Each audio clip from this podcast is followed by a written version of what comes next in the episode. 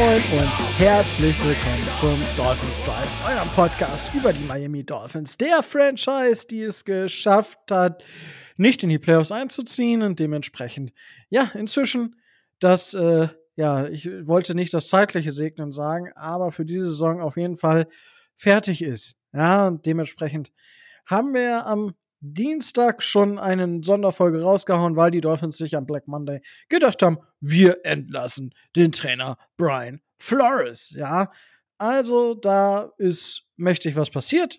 Die Sonderfolge könnt ihr euch natürlich bei uns noch anhören. Die gibt's überall da, was Podcast gibt und auf YouTube. Und wenn es heißt Dolphins Drive, dann heißt es, ich mache das Ganze hier nicht alleine, sondern ich habe den Tobi wieder mit dabei. Moin, Tobi. Moin. Und der Micho ist auch wieder mit dabei. Moin, Micho. Hallo, hallo. Ja, so, ich äh, habe schon äh, ein paar Sachen angekündigt. Und Alter, es fühlt sich an, mu muss ich ehrlich sagen, der, also, wir machen ja, starten ja jetzt mit der Review weil mit den News braucht man nicht starten, da kommen wir später in der Folge zu. Kurz dazu, wie ist diese Folge überhaupt aufgebaut? Wir starten mit der Review, werden dann so ein bisschen Team Awards verteilen, also die NFL Awards auf die Dolphins runterbrechen, vielleicht auch allgemein über die NFL sprechen, werden dann über die aktuellen Head Coaching Kandidaten der Miami Dolphins äh, sprechen, ein bisschen analysieren und ein bisschen äh, unsere Meinung zur Head Coaching Suche allgemein kundtun und dann, wenn noch Zeit sein sollte, Schauen wir mal, sprechen wir vielleicht noch über die vor uns liegende erste Playoff-Woche, die ein paar spannende Spiele sicherlich, ja, für uns bereithält. Und damit wir auch keine Zeit verlieren, starten wir jetzt äh, tatsächlich in das Spiel gegen die New England Patriots. Es fühlt sich an, als wäre es schon drei Wochen her. Für mich persönlich, weil es ist so viel passiert irgendwie in der Zwischenzeit. Äh, ich habe äh, echt, ich weiß nicht, äh, könnt ihr gleich mal aussagen, ob euch das auch so geht, aber ich fühle, als wäre das schon drei Wochen her. Auf jeden Fall haben die Dolphins die New England Patriots gesweept seit 21 Jahren, das erste Mal beide Spiele gegen die New England Patriots gewonnen in einem Jahr. Die Dolphins haben seit 19 Jahren zwei siegreiche Saisons damit hintereinander. Auch das haben wir in der Sonderfolge alles schon erwähnt. Die Dolphins mit 33 zu 24 haben dieses Spiel für sich entscheiden können und stehen damit 9-8. Die Patriots stehen 10 und 7 und standen vorher leider schon als Playoff-Team fest. Die Dolphins haben einfach das Pech, dass sie in der AFC spielen. Und da brauchst du halt mindestens 9-7-1. Und äh, ja, letztes Jahr hätten unsere 10 Siege gereicht tatsächlich. Ja, es ist ein bisschen ärgerlich natürlich, dass du mit zwei Winning Seasons hintereinander nicht in den Playoffs stehst, aber wir spielen ja nicht in der, AF, in der NFC, die in der Spitze zwei, drei gute Teams hat und danach ist halt nur noch Laufkundschaft. So ungefähr. Aber ja, es ist halt so, wie es ist. Und äh, ja. Aber Tobi, was war denn so deine Takeaways aus dem letzten Spiel der Dolphins für die Saison 2021? Und äh, ja, wie fällt deine Spielanalyse aus? Die Miami Dolphins haben in der, gerade auch in der Offensive das gemacht, was ich vorher in meiner schriftlichen Preview ihnen empfohlen habe. Sie haben konsequent versucht, das, äh, das Laufspiel äh, aufzuziehen und haben dadurch äh, versucht, gegen die, äh, gegen die Patriots Punkte zu machen. Ähm, Tua hatte insgesamt zwar nur 22 Passversuche, war aber auch jetzt, also bestenfalls okay. Also war jetzt nicht sein bestes Spiel, war auch nicht sein schlechtestes Spiel. Ähm, ganz hinten raus äh, hat er den Drive noch so verlängern können durch einen äh, durch einen eigenen Lauf, ähm, dass er da zumindest Einsatzwillen und Engagement gezeigt hat, aber ähm, naja, man hatte ja, ja man hatte ja spekuliert, dass eine gute Leistung vielleicht äh, nochmal das Pendel aus Tennessee, wo es ja nicht so gut war, ähm, vielleicht wieder für ihn ausschlagen könnte. Das ist ihm also nicht so gelungen.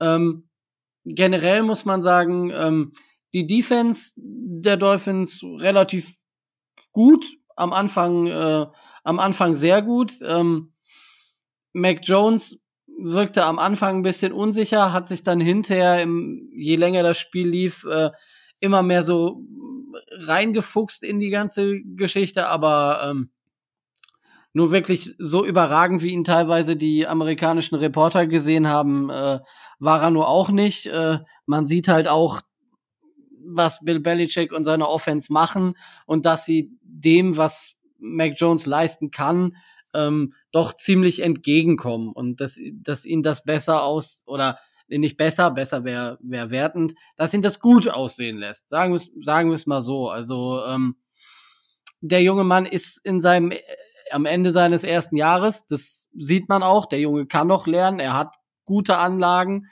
ähm, aber er konnte auch teilweise gegen das, was die Miami Dolphins Defense ihm so fortgesetzt hat, äh, nicht wirklich, äh, nicht wirklich glänzen. Ähm, unter anderem äh, Xavier Howard hat sich noch ein paar Kröten dazu verdient, indem er einmal zugepackt und das Ding in die äh, gegnerische Endzone getragen hat. Ähm, der erste Drive der, der Miami Dolphins war so mit der beste, glaube ich, im, äh, im gesamten Spiel. Das sah schon ziemlich gut aus. Ähm, Duke Johnson hat sich höchstwahrscheinlich äh, eine weitere Vertragsverlängerung ähm, durch dieses Spiel ähm, verdient. Also er hat gezeigt, dass äh, das Laufspiel etwas besser ist, aber zu diesem Themenkomplex komme ich persönlich dann im weiteren Verlauf nach der Review nochmal. Das ist so ein, so, ein, so ein Take von mir, den nehme ich gleich nochmal auf. Ähm, Jalen Waddle, am Anfang sehr oft gesucht.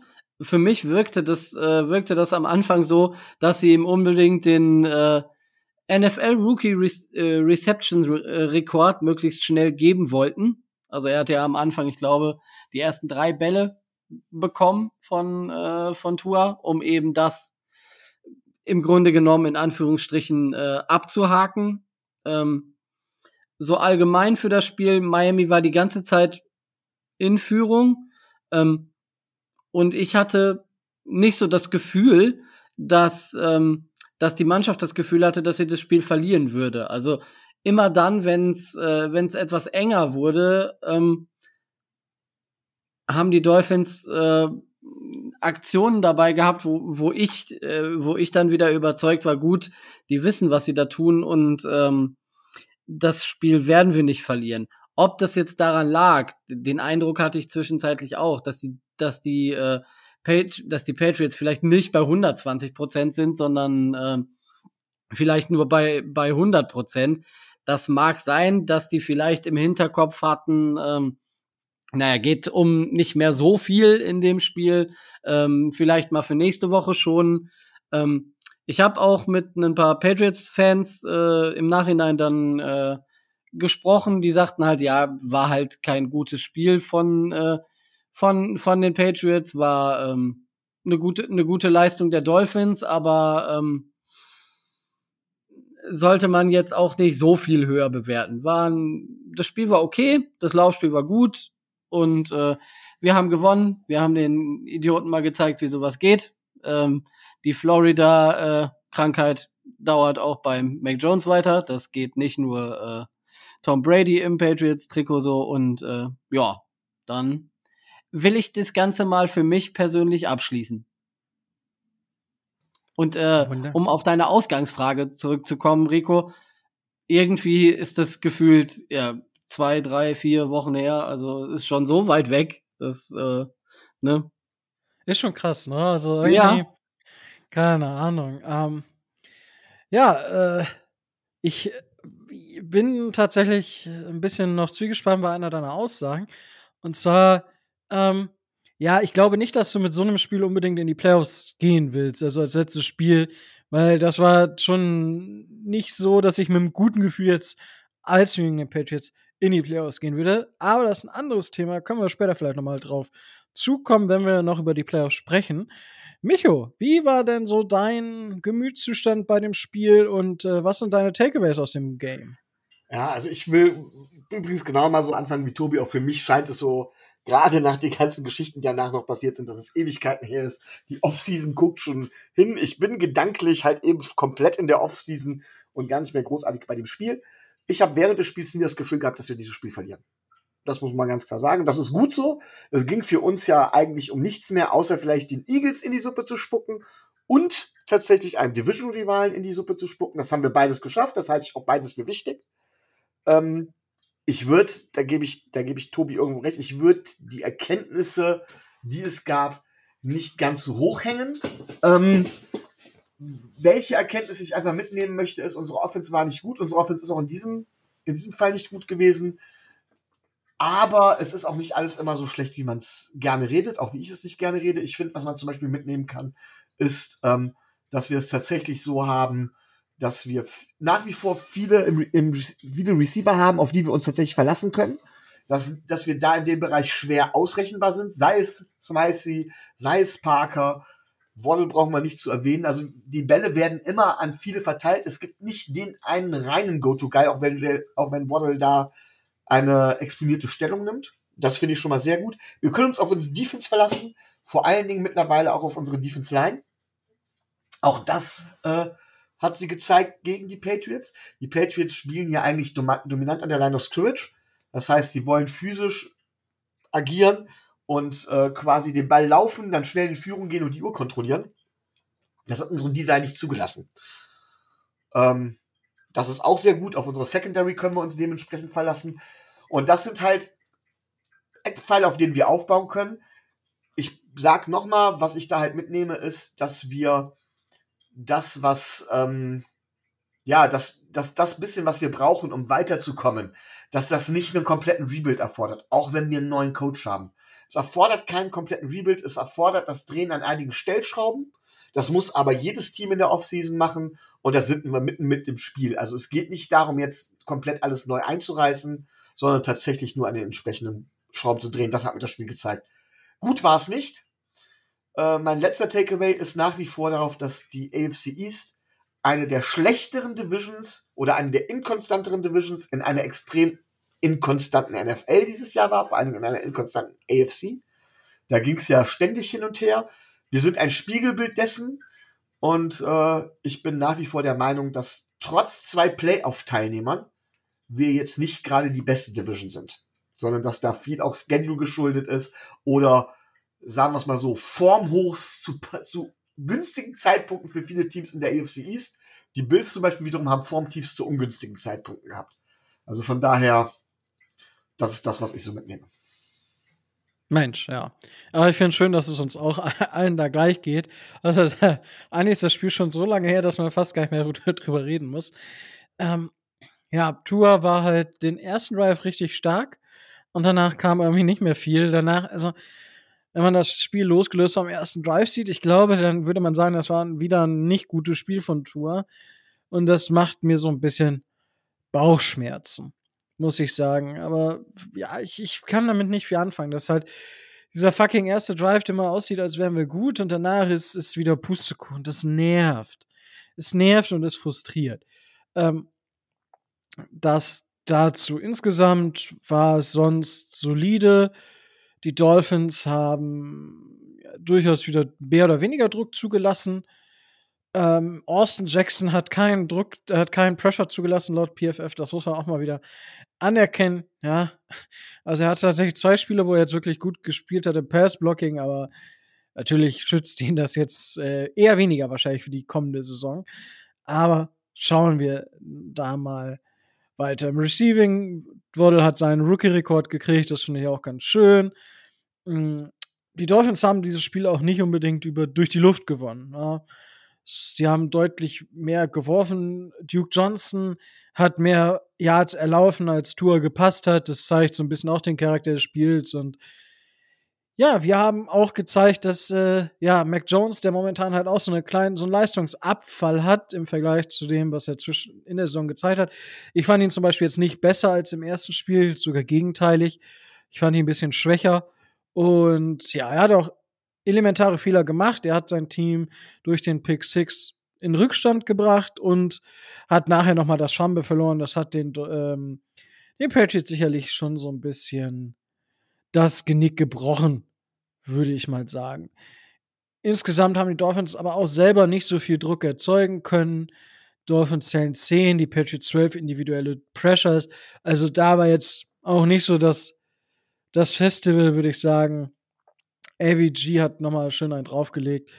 Das fand ich gut, ja. Muss, muss ich auch mal sagen, nachdem ich da mit meiner Bold Prediction schon wieder Ewigkeiten daneben lag. Ich glaube, ich lasse das einfach. Aber insgesamt war das auch gegen den Lauf wieder grundsolide. Ja, das muss man, sollte man, denke ich, festhalten. Und ja, was, was sagt mir das Spiel noch? Ihr habt beides, habt das auch schon sehr, sehr gut gesagt, einfach, dass es Cornerstones in dieser Mannschaft gibt, junge, sehr talentierte Spieler, ja, die, ich sag mal, bis 26, 27 Jahre alt sind, also wo die besten Jahre noch vor den Spielern liegen.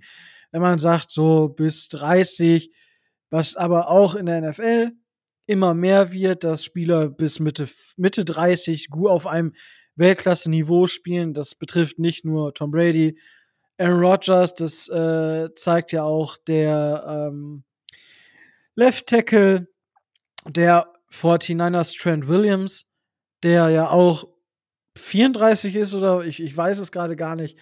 Also, das äh, zeigt. Whitworth ist das doch der, der da wirklich. Oder einer mit 80 noch, ne?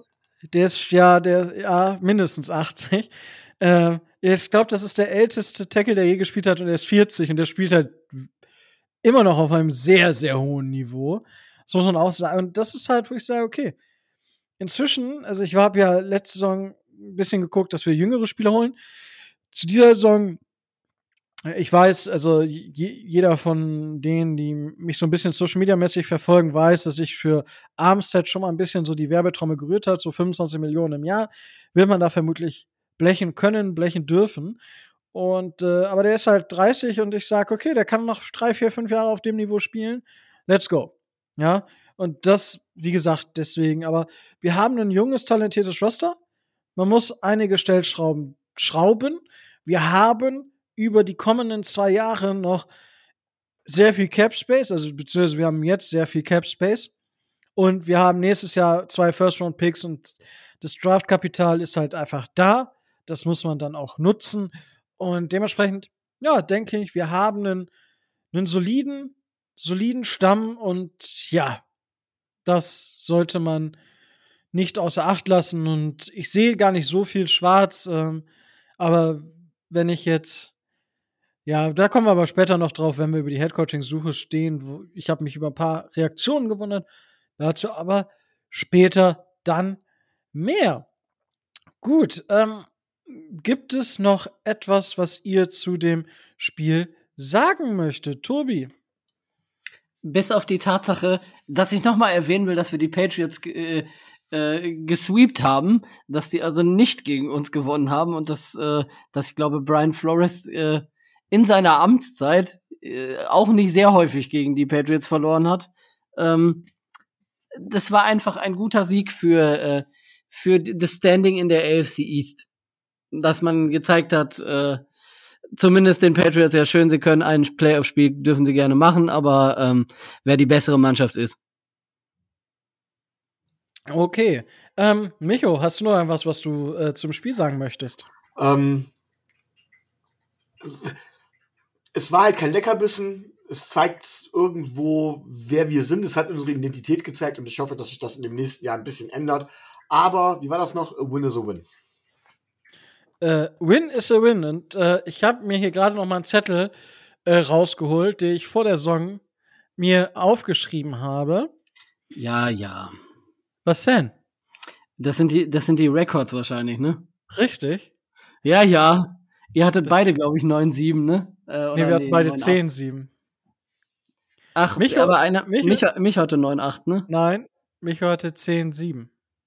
Ah, aber okay. ich habe gesagt, wir kommen damit nicht in die Playoffs. Richtig. Und wir beide haben gesagt, dass die in die Playoffs kommen. Und Tobi, du hattest ja 11-6. Das Witzige daran ist, obwohl du am schlechtesten mit dem Rekord bist, hast du am meisten Spiele richtig getippt. Ja, 13 ding, Stück. Ding, ding, ding, ding. Wie viel? 13 Stück. Wie viel? 13 Stück. Ich wollte es nur noch mal hören. Das 13 heißt, Stück übrigens. 13 von 17. 13 von 17. Ja, ja. Ja, du hast ja. 11, 11 6 getippt, ja. Welche Spiele, äh, aber welche Spiele hast du wohl falsch getippt? Boah, welche Spiele habe ich falsch getippt? Äh, Jacksonville habe ich falsch getippt, das weiß ich. Da Korrekt. Ich ähm, boah, warte, ich glaube. Also, ich meine, ich hätte uns auch eins von Las Vegas oder Atlanta, Atlanta gegeben, eins der beiden. Äh, du musst, äh, also Jacksonville. Ja, ist richtig. Das haben wir alle falsch getippt tatsächlich. Das ist das einzige Spiel. Nee, es ist nicht das einzige Spiel. Ähm, Äh, ich glaube, ich glaube, eins von den Bills-Spielen habe ich, äh, hab ich ja. uns auch, auch noch gegeben. Boah, und dann hört es bei mir aber auch auf. Ey, Du hast das, das, erst, das erste Bildspiel hast du uns gegeben. ja. Micho? Ich würde raten, weil ich da auch weiß, wie Tobi denkt, dass er wahrscheinlich auf den Sieg der Ravens getippt hat. Nein. Tobi Oh, war der okay. Einzige von uns, der den Sieg gegen die Ravens äh, ja, vorausgesagt hat. ja, ja, Oh. ja. Oh, ich bin beeindruckt. Es war Es in Miami, nicht in Baltimore. Das Es war gibt aber einfach. trotzdem, es gibt trotzdem ein Spiel, was wir alle falsch getippt haben. So, Leute hier. Boah. Ja. Ähm, warte mal. Ja, ey, du, ich hab Zeit, ich kann warten. Ne? Ja, du hast ja noch die Liste vor dir liegen, du Nase.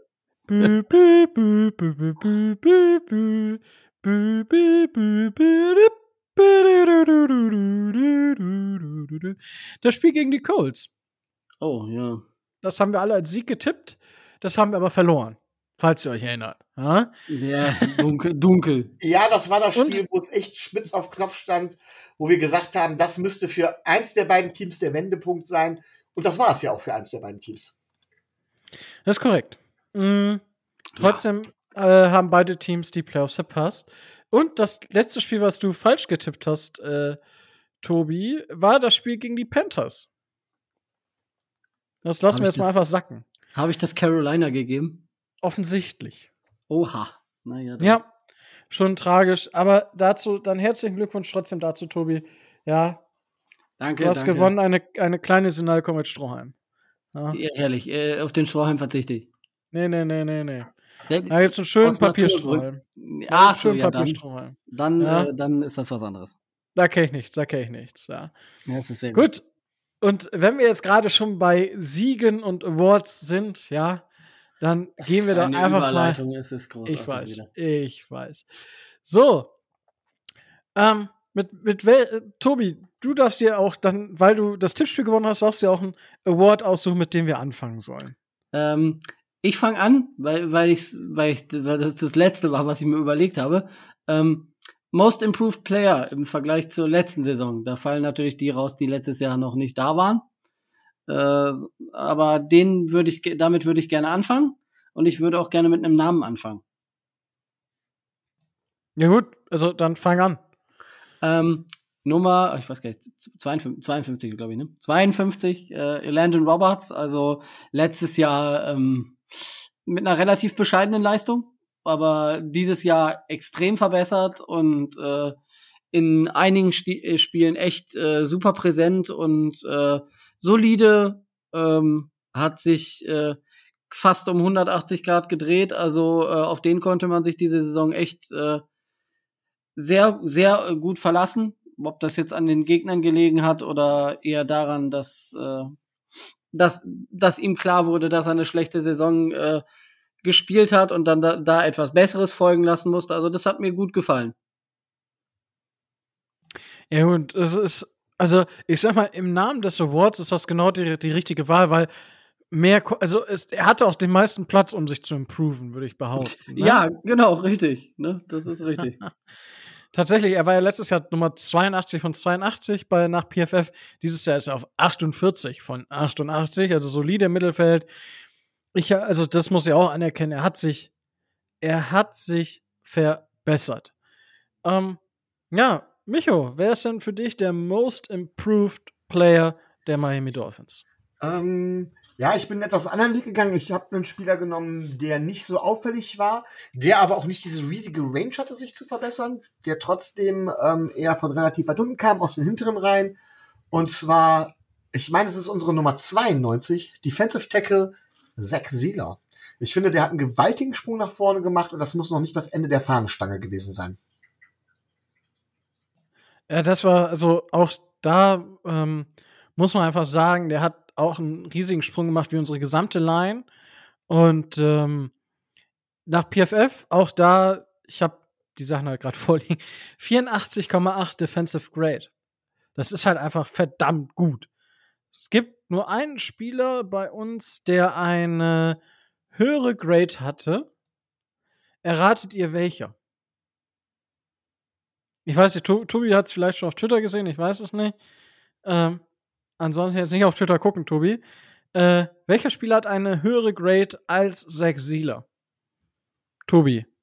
Los. Ich hab's, ich hab's eben gesehen, ich halte mich da raus. Oh, Micho. Dann gehe ich mal, wenn du schon davon redest, gehe ich mal fast von AVG aus. Nee, nee, nee. AVG ist Nummer 74 von 113 äh, Edge-Defendern tatsächlich. Ähm, äh, Jalen Phillips ist tatsächlich auf 96 von 113 Edge-Defendern. Das ist auch so ein bisschen wild. Also bei den Edge-Defendern ist das manchmal ein bisschen clunky. Ähm, das finde ich, also, ja, wild einfach. Nein, Jevin Holland. Okay. Wäre mein zweiter Mal dann nach dir gewesen. Nee, gar nicht. Ich habe Quatsch erzählt. Jevin Holland war tatsächlich ist, äh, 0,2 schlechter. Aber der Positional Rank von Jevin Holland ist. Jevin Holland ist Nummer 3 von 94 Safeties laut PFF, während Sexila Nummer 4 von 127 Interior Defensive Linemen ist. Das dazu. Und äh, ja, machen wir, machen wir weiter. Ich, weil in der Offense, ich habe geschaut, ja, ich habe überlegt, Offense, könnte da irgendwer sein? Ich habe überlegt, Robert Hunt könnte man nehmen, aber Robert Hunt hat letzte Saison, er hat nicht so viel gespielt, aber das, was er gespielt hat, war gut. Ja, und dementsprechend, er hat einen kleinen Schritt vorwärts gemacht, weil er einfach mehr gespielt hat, aber sonst hat er solide weitergespielt. Dementsprechend konnte ich da nicht von Improvement sprechen. Tour war, hat sich verbessert, aber es ist nichts, wo ich sagen würde, ja, das ist ein, äh, mein most improved Player. Äh, Austin Jackson muss man nicht drüber reden. Und das ist, ja, bei der Offense gibt es leider keinen Spieler, der in Frage kommt. Leider. Leider, weil Jalen Waddle war letztes Jahr noch nicht dort. Darf ich da eine Frage stellen? Ja. Jetzt blöd an, aber warum? Also, ich hatte tatsächlich auch einen Spieler aus der Offense überlegt.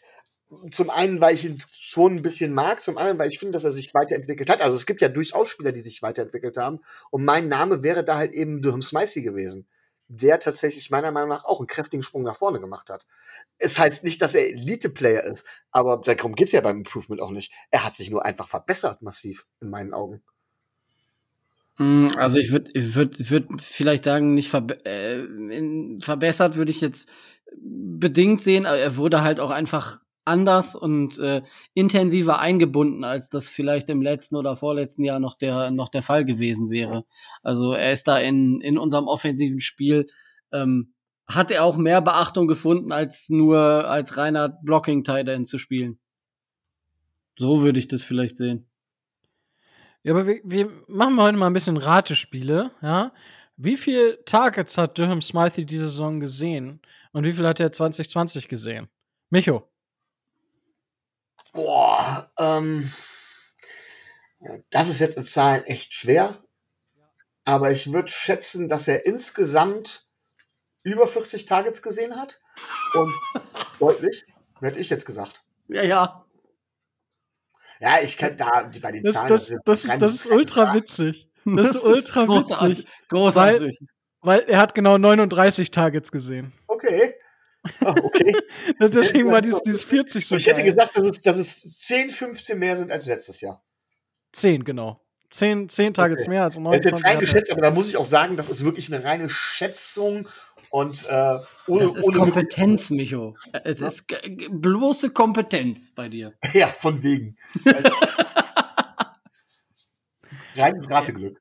Nee, also ich sag mal, er hat sich, er, die, die Rolle, die er eingenommen hatte, hat äh, grundsätzlich ist größer geworden. Also er hat deutlich mehr Receiving Snaps gesehen, er hat deutlich mehr Pass Blocking Snaps gesehen. Das ist das, was ich sagen würde. Also er hat halt 2019 äh, und 2020 450 bis 500 Snaps gesehen in der Offense und dieses Jahr waren es über 700. Also die Rolle in der Offense ist einfach größer geworden. Ich würde nicht unbedingt sagen, dass er sich selber stark verbessert hat. Also er ist ein er ist besser geworden, ja, aber ich glaube, dass das, das, das größte Improvement da einfach daher kommt, dass er öfter in der Offense zu sehen war. Ja, und genauso könnte man ja bei Gesicki vermutlich den umgekehrten Case machen. So sehe ich das aber, also verstehe ich, dass du auf die Idee kommst, ist auch valide, aber ich bin tatsächlich auch bei der Defense geblieben und äh, bin bei einem anderen, äh, bei einem First-Round-Pick hängen geblieben.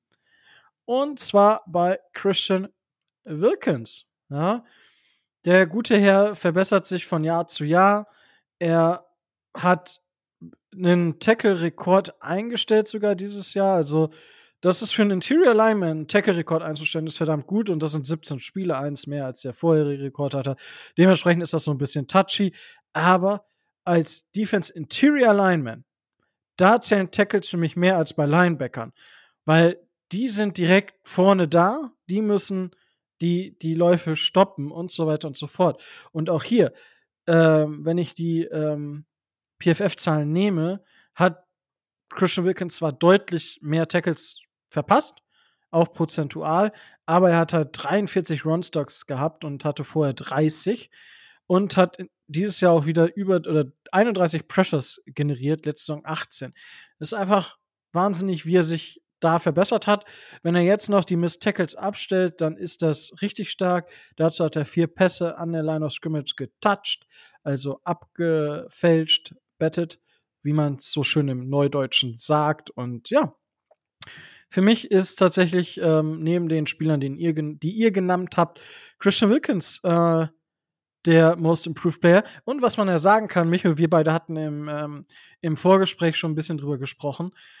Die Defensive Line ist tatsächlich die, äh, ja, die sneaky Unit, wo viele gesagt haben, ja, das ist schon eine Schwäche vor der Saison oder halt eine Schwachstelle der, der Defense, wo wir ja schon gesagt haben, sehen wir ein bisschen weniger, aber die Defensive Line hat deutlich besser performt, als ich es gedacht habe. Michael, du hattest ja auch im Vorgespräch gesagt. Und das finde ich, zeigt das auch, weil ich habe gesagt, Durham Smythe, ach, äh, jetzt sag ich schon Durham Smythe. Zach Sieler ist Nummer 4 von 127 laut PFF. Christian Wilkins ist Nummer 5 von 124, 127. Äh, das heißt, wir haben zwei Top 5 Spieler von 127 Interior Defensive Linemen. Und das ist, äh, denke ich, schon mal eine ne sehr, sehr nette Sache. Und ja, damit haben wir den Most Improved Player abgehakt. So, Micho, dann darfst du gerne mit einem weiteren Award starten. Äh, ja, gibt natürlich eine ganze Menge. Ähm, ja, dann gehe ich tatsächlich mal, ich weiß, das ist kein offizieller Award, ich gehe trotzdem damit mit dem Negativ-Award. Äh, ich weiß gar nicht, wie es auf Englisch heißen würde. Der Spieler, der sich am meisten verschlechtert hat im Vergleich zur letzten Saison. Mo most reg regressed Player. Most regressed Player. ähm, MRP. Wenn ich dann direkt anfangen darf. Sehr gut. Ja, wenn ich dann direkt anfangen darf. Ähm, ich hatte, ich hatte eine, ja, ich hatte eigentlich mehrere Alternativen, aber ich bin ganz klar geblieben bei Jesse Davis, der im letzten Jahr eine bessere äh, Figur gemacht hat, aber so stark abgebaut hat, ähm, dass ich bezweifle, dass er noch eine große Zukunft hat.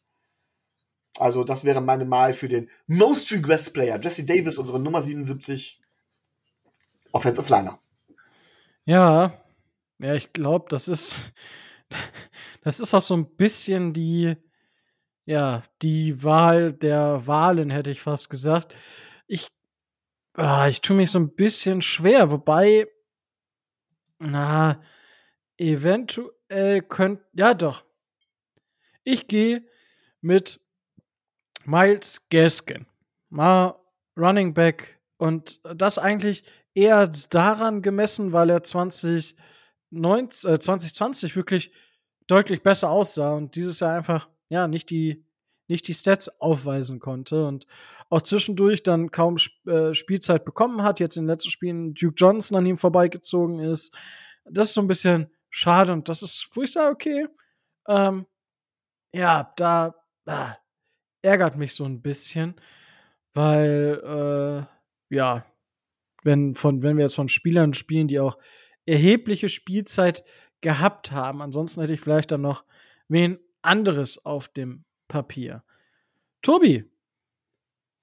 Ich habe äh, ehrlich gesagt äh, mit genau der gleichen Begründung, die du gegeben hast, ähm, äh, auch sofort, äh, als Micho den äh, Award ausgelobt hat, an Miles Gaskin gedacht. Also der ist ja vor der Saison war der so der Sleeper der, der Fantasy-Besitzer und äh, der kann das und das und der kann dieses und der kann jenes und ähm, jetzt kommen wir aus der Saison wieder raus und er ist, ähm, wenn er Pech hat, Running Back Nummer drei hinter äh, Duke Johnson, der ihm klar den äh, Rang abgelaufen hat, hinter äh, Philip Lindsay und ähm, in einem insgesamt dann doch sehr schlechten ähm, Running Back äh, Room äh, dann nur noch Nummer drei zu sein. Ähm, ja, wir werden sehen. Also es wird eine spannende Offseason für äh, für Miles Gaskin werden und ähm, einen Freifahrtschein hat er nicht. Ja, warum sollte er auch einen äh, Freifahrtschein bekommen? Naja, wenn er das, äh, wenn er das abgeliefert hätte, was die, äh, was so vor der Saison äh, so von ihm im positiven Case erwartet hätte werden können, so nach dem Motto, wenn es für ihn gut läuft, dann, weiß ich nicht, dann äh, würde man sicherlich nicht so darüber reden und nicht so drauf gucken, ob man denn überhaupt den Weg mit ihm weitergeht. Fair. Finde ich fair. Ähm, wen ich jetzt noch äh, auf dem Zettel hatte, und das war mit der Spielzeit begründet Solomon Kindley, der die ersten beiden Spiele gemacht hatte und danach wurde er gnadenlos gebencht und hat nur noch gegen die ähm, Patriots drei Snaps gesehen auf Left Guard. Wir haben allgemein gegen die Patriots, das, das muss ich jetzt noch sagen. Wow, das ist total untergegangen. Boah, das finde ich gerade ein bisschen enttäuschend von mir selber, muss ich sagen. Ähm, und zwar hatten wir zwischenzeitlich ähm, einen Spieler auf dem Feld, der ja gedraftet wurde, nicht gedraftet wurde von uns, der aber Right Tackle gespielt hat. Und zwar Robert Jones, der an äh, Undisputed wollte ich schon sagen. What the heck? Was ist denn los? Der Undrafted Free Agent dieses Jahr, den wir von Middle Tennessee geholt haben, in der, wenn ihr da auch noch mal reinhören wollt, in der Folge mit Jan Wegwert, wo wir den Draft, ein bisschen Draft Recap gemacht haben, ein bisschen ist gut. Ich glaube, wir haben fast drei Stunden aufgenommen. Da haben wir auch über ähm, Robert Jones gesprochen. Es war okay, ja, also 50er PFF Grade. Ich ich habe ihn ein bisschen besser gesehen. Aber gut, so eine ein Spiel PFF Grade, da gebe ich auch nicht so viel drauf. Also weil über die Saison hin kann man das schon ein bisschen mehr, aber ja, für mich ist das manchmal auch so ein bisschen, weil die geben ja so eine Scale von minus zwei bis plus zwei, aber dafür müssten sie manchmal eigentlich genau wissen, was der Spieler zu tun und zu lassen hat. Und das wissen sie, glaube ich, nicht immer. Glaube ich zumindest. Und dementsprechend, äh, ja, ist da einfach so ein bisschen das Problem. Ähm, ja, wir haben auf jeden Fall nicht Jesse Davis auf Right Tackle äh, starten lassen, sondern Robert Jones. Das hat mir zumindest sehr, sehr gut gefallen und dass wir dem Spieler da zumindest eine Chance gegeben hätten. Vielleicht hätten wir es früher tun sollen. Aber das noch zur Veränderung. Und wie gesagt, Solomon Kindley wäre für mich noch so ein Spieler gewesen. So, und dann, ja, dann kommen wir. Äh, jetzt überlege ich. Jetzt muss ich überlegen, weil. Kommen wir. Machen wir es Okay, wir, wir machen jetzt äh, 3 in 1 sozusagen. Na, Offensive, Defensive Rookie und dann Rookie of the Year. Ich denke, Offensive Rookie, da gibt es nicht viel zu diskutieren. Ja, da gibt es nicht viel zu diskutieren, weil, ja, Jalen Waller. Auf der defensiven Seite gibt es auch nicht so viel zu diskutieren, weil Jevon Holland. Man kann Case für Jalen Phillips aufmachen, der ist aber für mich bei weitem nicht stark genug, als dass ich sagen kann, er hatte eine richtig starke Phase zwischenzeitlich, aber Jevon Holland war komplett anderes Level, insane.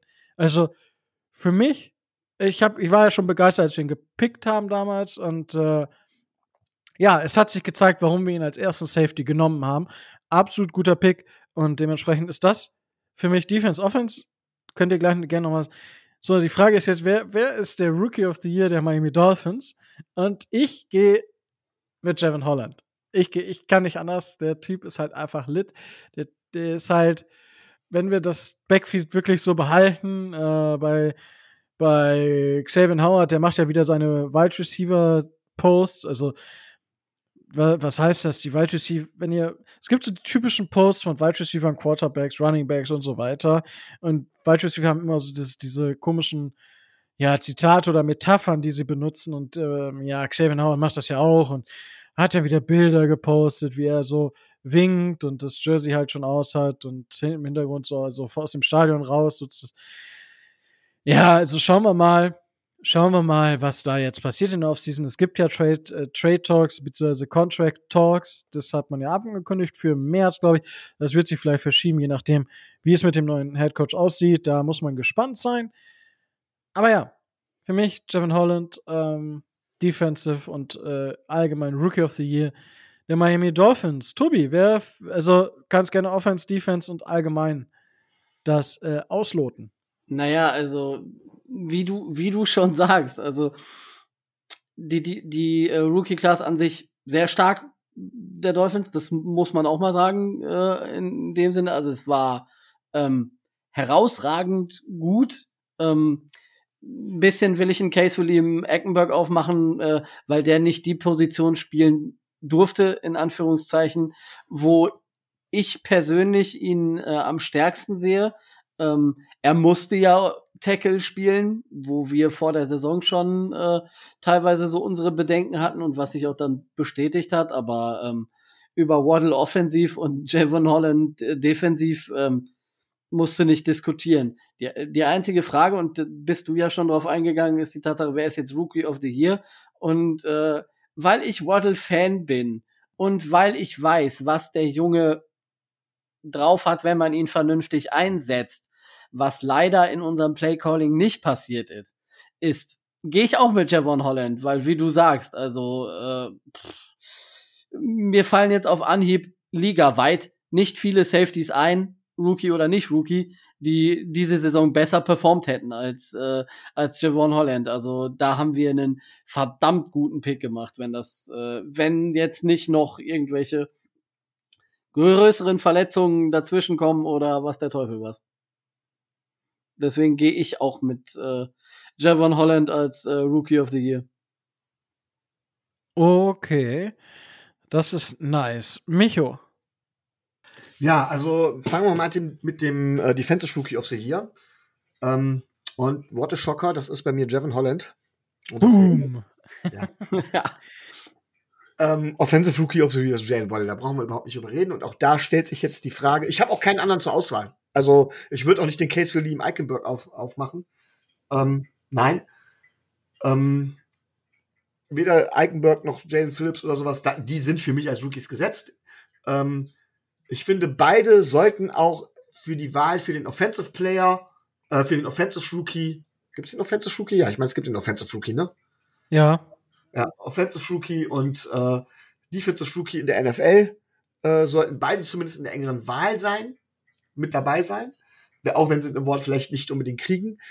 Ähm, ja, also zu Javon Holland. Javon Holland hat eine absolut fantastische Saison gespielt, gerade als Rookie, nachdem er sich gefangen hat.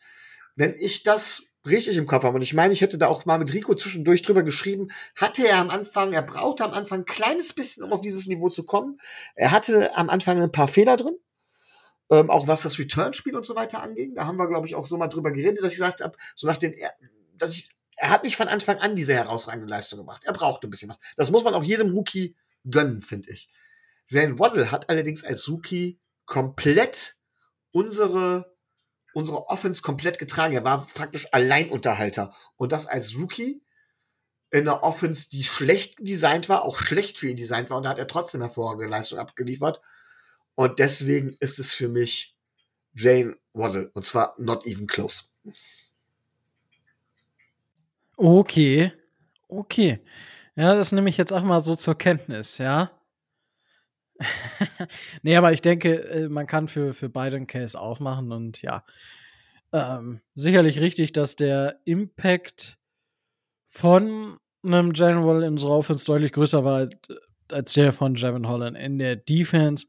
Da möchte ich und kann ich auch gar nicht widersprechen.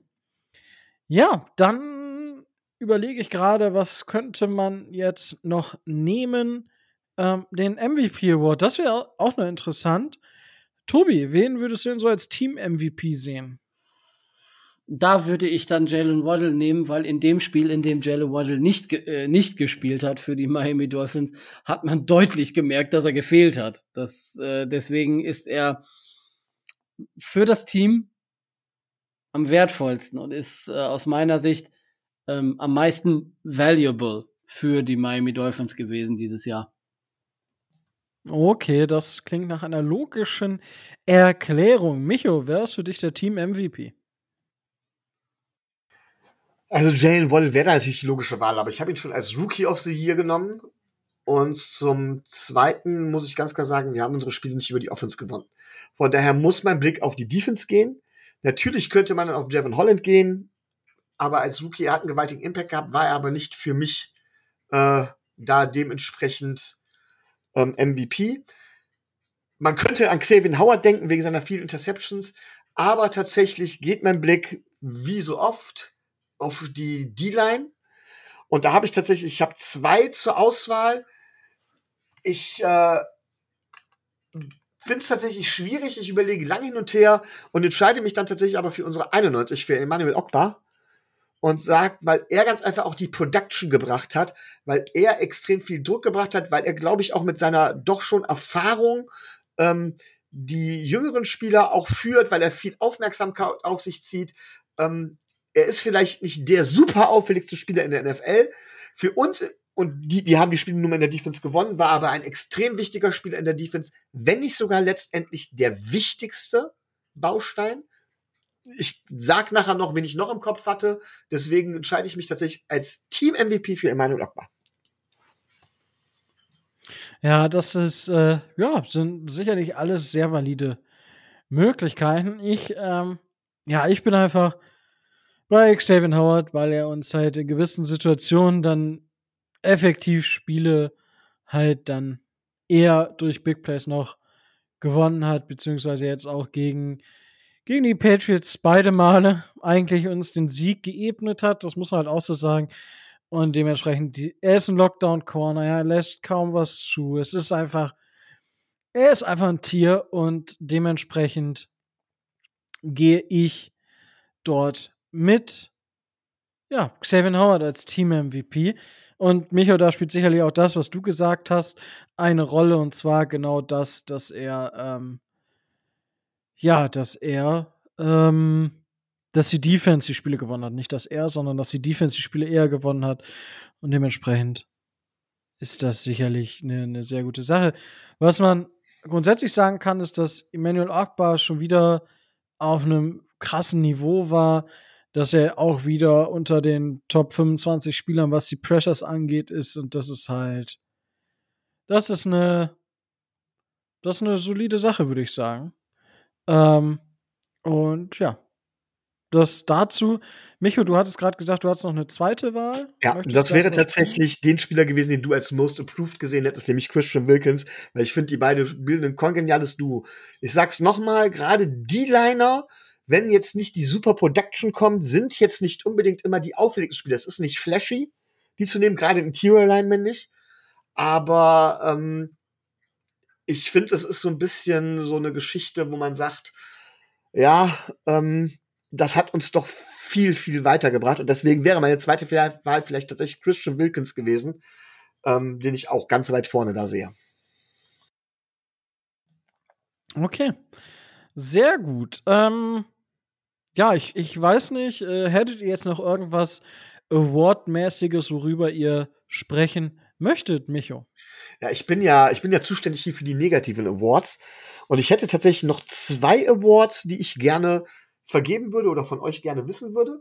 Es sind keine offiziellen NFL Awards, aber ich würde es von euch gerne erfahren. Und zwar wäre, fangen wir mit dem Negativen an, damit wir positiv rausgehen. Mein erster Award, nach dem ich euch fragen möchte, wäre der eurer größten Enttäuschung das muss nicht sein, sowas wie größte Regression oder sonst was. Einfach ein Spieler, von dem man sich grundsätzlich mehr erwartet hat, eine andere Leistung erwartet hat, aus welchem Grund auch immer, sei es durch das Playcalling, sei es durch die individuelle Leistung, sei es durch Verletzungen und der euch persönlich dann dementsprechend komplett enttäuscht hat.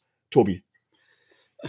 Naja, also du hast das mit den, äh, mit den Verletzungen schon angesprochen und äh, eingeklammert der Tatsache, dass man immer wieder spekuliert hat, dass es nicht nur der komische Finger ist, der ja weiß, weiß der Teufel wie aussehen muss, da, weil äh, damit er ein Jahr lang braucht, um äh, um wieder äh, um wieder zu heilen. Wir haben viel Geld, viel Hoffnung und viel Geduld in äh, in äh, Herrn Fuller gesteckt und naja, was dabei rausgekommen ist, in äh, Klammern fast gar nichts. Ähm, naja, hat, hat man gesehen, die offensive Spielidee, die Miami auch mit ihm oder mit ihm als zentralen Baustein hatte, konnte nie so wirklich äh, umgesetzt werden. Und da muss man sicherlich äh, ganz eindeutig sagen, dass da das, was man sich von, was man sich versprochen hat mit eben diesem Move und was wir uns ja auch äh, versprochen haben, als wir von der Verpflichtung gehört haben, das war einfach ein totaler Reinfall. Und, ich, äh, ich muss gerade komplett lachen, weil der Spieler ist natürlich vollkommen die logische Wahl. Ich habe aber schon gar nicht mehr dran gedacht, dass der überhaupt jemals bei uns gespielt hat, weil irgendwie habe ich den überhaupt nicht als Teil unserer Franchise mehr gesehen.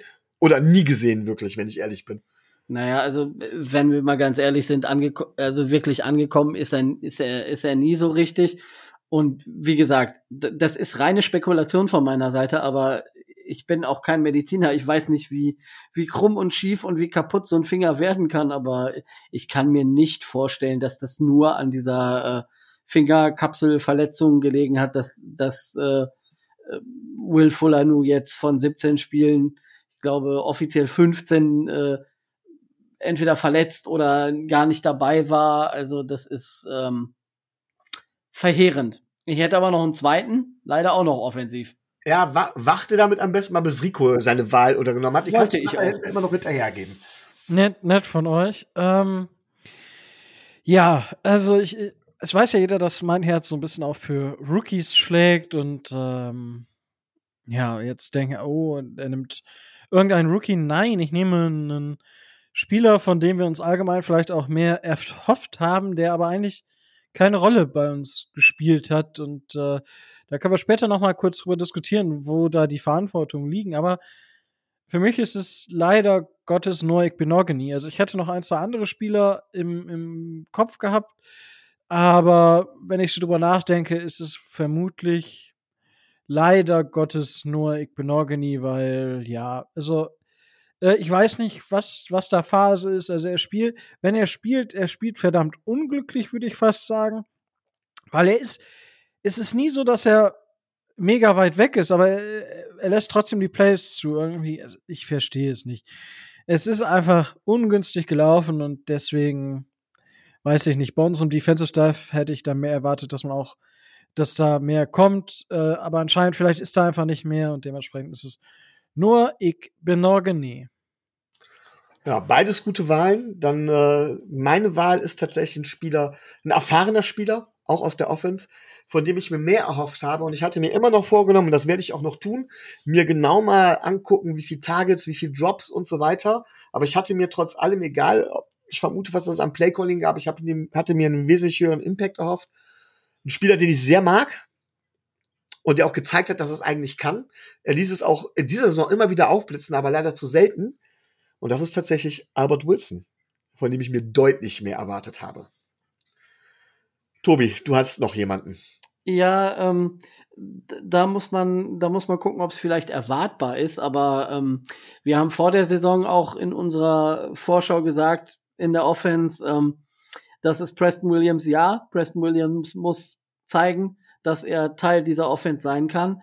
Und leider hat er gezeigt, dass äh, das sein größtes Problem auch weiterhin sein Problem ist, nämlich die äh, Availability. Also wiederum konnte er nicht nachdrücklich zeigen, dass die Mannschaft mit ihm stärker wäre, als sie das ohne ihn gewesen ist. Ja. Ja, möchte noch einer von euch zu diesem Award was ergänzen? Mm, nicht, nicht so wirklich. Ähm, man könnte vielleicht Jakeem Grant hier auch noch mal ins Spiel bringen, der, der ja nicht mehr bei uns spielt. Aber ja, nee, ich denke, da haben wir auch genug drüber gesprochen. Ah, du hattest ja gesagt, du hast noch einen zweiten Award. Ja, genau. Und zwar genau das Umgekehrte. Und zwar die positive Überraschung der Saison. Auch damit ist jetzt nicht unbedingt gemeint der Spieler, der sich am meisten improved hat, der die beste Leistung gezeigt hat, sondern der Spieler, mit dem wir, der eine Leistung gezeigt hat, mit der wir einfach nicht gerechnet haben, die uns absolut positiv überrascht hat. Egal, ob das jetzt ein undrafted Rookie war, der in dem einen Spiel, das er gespielt hat, irgendwie äh, eine bessere Leistung gezeigt hat, oder ob es ein First-Round-Pick war, der weiß Gott wie grandios gespielt hat. Wirklich, damit habt ihr nicht gerechnet, einfach. Was war das? Rico, fang mal an. Ja, ich könnte, ich, ich würde jetzt ähm, Womit gehe ich denn? Mach ich mir. Ich. Man könnte hier eigentlich Duke Johnson nehmen. Also, das, ich habe nicht damit gerechnet, dass es einen Running Back gibt, der durchaus mehr als drei, drei Yards bei Average uns erzielen. Ähm, man muss sagen, es hat mich wahnsinnig positiv überrascht, ähm, dass, dass Duke Johnson so durch die, durch die Decke gegangen ist. Also, das wäre jetzt so aus dem Bauch raus geschossen ähm, meine erste Wahl. Okay, Tobi? Also ich habe äh, auch zwei, zwei im Kopf. Der, der eine hat bei mir quasi, was, was so den, diesen Award angeht, äh, seitdem der, seitdem der zum zweiten Mal bei den Miami Dolphins ist, äh, hat, hat er quasi ein Abo auf diesen Titel. Äh, zu dem komme ich aber später. Ähm, was mich, äh, was mich überrascht hat, ähm, Brandon Jones, äh, unser Safety, den wir letztes Jahr äh, gedraftet haben, ähm, hat auch extrem gut und extrem stark nachgewiesen. Ob das jetzt daran liegt, dass neben ihm Javon Holland so explodiert ist oder nicht, äh, sei mal dahingestellt. Aber er hat gezeigt, dass er den hohen Pick, den wir in ihn investiert haben, wert war und dass wir, wenn sich die Entwicklung so weiter zeigt, auf der Position äh, in der nächsten Zukunft erstmal gut bis sehr gut aufgestellt sind in der Liga. Hätte ich so nicht erwartet. Ja, meine Wahl geht tatsächlich auch in die Offense. Meine Wahl ist McCollins. Ja, Preseason hat er gut gespielt. Leute haben gedacht, oh, McCollins, aber wie oft hat man das gesehen, dass irgend so ein Preseason-Guy dann abgestürzt ist? McCollins nicht. Er war da, als wir ihn gebraucht haben, hat er gute Leistung gezeigt, als wir ihn gebraucht haben. Ähm, er wird nie unser Nummer 1 Go-To-Guy sein, aber die Rolle, die er da spielt, füllt er perfekt aus und damit hatte ich so nicht gerechnet. So, Tobi, du möchtest noch auf jemanden kommen? Ja, natürlich. Ich muss, ich muss bei solchen Sachen ja immer auf, auf Nick Needham eingehen. Also der Junge, der überrascht mich immer wieder aufs Neue. Ich habe den so an die Wand genagelt äh, damals, äh, auch in, in einem Preseason-Spiel. Der, der ist da rumgelaufen wie ein Blinder und das war total schlecht. Und was der auch wieder in dieser Saison auf einem durchaus ziemlich hohen Niveau ähm, abgeliefert hat. Natürlich ist er kein Elite-Cornerback, aber für das, was, äh, was er kann und das, was von ihm gefordert wird, setzt er wirklich sehr stark um. Und ähm, da, das hatte ich absolut nicht erwartet. Da war ich absolut nicht von ausgegangen. Jetzt habe ich das Ganze ja so ein bisschen an mich gerissen, unseren Anchorman, unseren Anker Rico hier so ein bisschen aus seinem, aus seinem natürlichen Habitat vertrieben. Dann lade ich ihn wieder ein, die Moderation von mir zu übernehmen und äh, weiterzumachen. Aus meinem natürlichen Habitat. Ich liebe es, Michael. Ich liebe alles daran. ähm, wer übrigens auch aus seinem natürlichen Habitat, äh, nee, wer aus seinem natürlichen Habitat herausgeholt wurde, ist ähm, Herr David Cully, der ehemalige Head Coach der Texans, der gerade oder äh, gefeuert wurde, laut ähm, Sources von Mike Garofalo und Ian Rappaport. Ja, also David Colley ist one and done, aber das war eigentlich auch so zu erwarten. Da, ähm, ja, weil naja, ich weiß dann, nicht. Dann können wir ja jetzt davon ausgehen, dass das Dream Team Brian Flores, Deshaun Watson doch noch irgendwie zusammenkommt. Gut. Ich würde mich, so kaputt lachen. Ich, ich würde mich so kaputt lachen. Ja. Gibt es eine ne Frage an euch. Gibt es noch ein, ähm, Tobi, mich hatte ja schon welche genannt, gibt es noch so Awards, die ihr verteilen wollt? Oder wo ähm, ihr sagt, da müssen wir jetzt drüber reden? Ähm, ich würde nur so als, äh, als äh, kleines, kleines Bonbon quasi ähm, das, das Play des Jahres äh, vergeben respektive mit, äh, mit Querstrich das Play des Jahres in, in Anführungszeichen oder in Klammern, das gar keins war. ja, also das, für diese Nummer, die Robert Hunter abgeliefert hat, ne, er hätte nicht nur den Touchdown verdient, sondern er hätte auch einen Award verdient. Also das, das Ding, ist ne, das Social Media Star damit geworden. Ja, das Ding war so dermaßen Hammer und so dermaßen geil. Also da hat er richtig was für verdient. Und ich meine, Robert Hunt hat äh, gezeigt, dass er der beste O-Liner ist, den wir haben momentan. Und äh, dass er auch ein total positiver und sympathischer Typ zu sein scheint. Also der hat durch, äh, gerade auch durch diese Aktion und durch durch den Umgang damit im Nachhinein äh, so viel an Renommee und an Standing auch in der Fan-Community gewonnen. Also es ist Wahnsinn. Ähm, ja, und ich, mir ist jetzt was eingefallen. Ich mache jetzt, äh, wir machen jetzt so zwei, drei Minuten quick and done und starten. Wir machen jetzt die NFL Awards für die NFL. Und zwar, und ohne kurze, es gibt für mich sehr viele klare Kandidaten. Es gibt für mich nur bei ein, zwei Sachen ähm, Fragezeichen. Defensive Player, äh, Defensive Rookie of the Year, Tobias. Ja, Ist bitte. es, gibt es irgendwie ein anderes außer Micah Parsons? Äh, nein. Also ganz klar, nein. Die, die. Performance ist so outstanding. Micho, meinst du doch, dass irgendwer anderes außer Micah Parsons es werden sollte? Es hätte Javon Holland werden können, wenn er die ersten Spiele nicht so ein paar Anlaufschwierigkeiten gehabt hätte. Ja, ich sag mal, wenn er in den ersten Spielen drei Interceptions gefangen hätte, in den ersten Spielen, nicht im ersten Spiel, Ja, ja, genau. dann vielleicht, aber Dann so. vielleicht. Mi- Micah Parsons ist ja sogar bei einigen jetzt in der Wahl des Defensive Player of the Year. Kommen wir zum Offensive Rookie of the Year und hier, ja, Mac Jones war lange Zeit vorne, aber hier quick and done gibt es eine ich meine, wir als Dolphins können natürlich Jalen Waddle mit reinbringen, aber ich denke, in den letzten Wochen gibt es eine andere Wahl als Jamar Chase, Micho. Mir fällt jetzt auf die Schnelle tatsächlich. Man kann diskutieren über Najee Harris, aber ich finde es schwierig, da einen Running Back zu wählen, wenn ich Also für, für ich hätte ansonsten noch Creed Humphrey, den ich Den tatsächlich hätte ich jetzt dann eingeworfen. richtig. Ja. Mir geht dieses Gelaber über Positional Value eh auf den Sack. Äh, wenn der eine outstanding Performance leistet, kann er Center, Left Tackle oder weiß der Teufel was sein, dann hat er den Titel verdient und gut ist. Also ich hätte, äh, ich hätte schon Creed Humphrey äh, schon alleine auch deswegen gesucht, weil ich denke, dass äh, dass Jamar Chase die Gegebenheiten in Cincinnati doch sehr entgegenkommen, dass er sehr stark von Joe Burrow ähm, profitiert, was eben bei, bei Creed Humphrey eher bedingt der Fall ist. Ja, gut. Ähm, wobei der auch von einer sehr guten Line inzwischen profitiert, wo er natürlich der Anchor äh, in der Mitte ist, aber solide. Finde ich gut. Dann haben wir die beiden abgehakt, die beiden Awards. Kommen wir zum Defensive Player of the Year. Und hier ist für mich eigentlich nur ein, also es gibt für mich zwei Kandidaten, wobei ich einen Kandidaten deutlich vorne habe. Tobi, wird es TJ Watt oder wird es Aaron Donald? Ganz ehrlich, ähm, es muss aus meiner Sicht ganz klar TJ Watt werden. Also was der da teilweise auf dem Platz äh, gezaubert hat, ähm, ist äh, Wahnsinn und Okay. ist überragend. Micho, an dich die Frage. Also ich würde TJ Watt grundsätzlich sagen, ja. Ich würde aber gern noch Trevon Dix äh, mit in die Verlosung werfen. Seines Zeichens Cornerback bei Dallas. Den äh, tatsächlich, den würde ich gar nicht. Der, der ist für mich überhaupt keine Wahl, weil das ist der Spieler, der, das ist der Jameis Winston der Cornerbacks. Der Typ hat die meisten Interceptions, hat aber auch die meisten Yards zugelassen.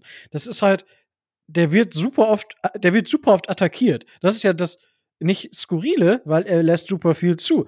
Und da gehe ich im Spiel, dann fängt er halt eine Interception im Spiel. Dafür kann ich aber auch 100 Yards über ihn generieren, weil der hat weit über 100 Yards zum Beispiel zugelassen. Aber ich verstehe, warum er, und das ist das Problem jetzt, auf das ich zu sprechen komme. Für mich gibt's keinen anderen Defensive Player of the Year als Aaron Donald. Das, und wisst ihr, warum der kein Defensive Player of the Year wird? Weil er nicht diesen, diesen Rekord hat, den jetzt TJ Watt eingestellt hat. Der Typ ist einfach, es gibt keinen besseren Defensive Player.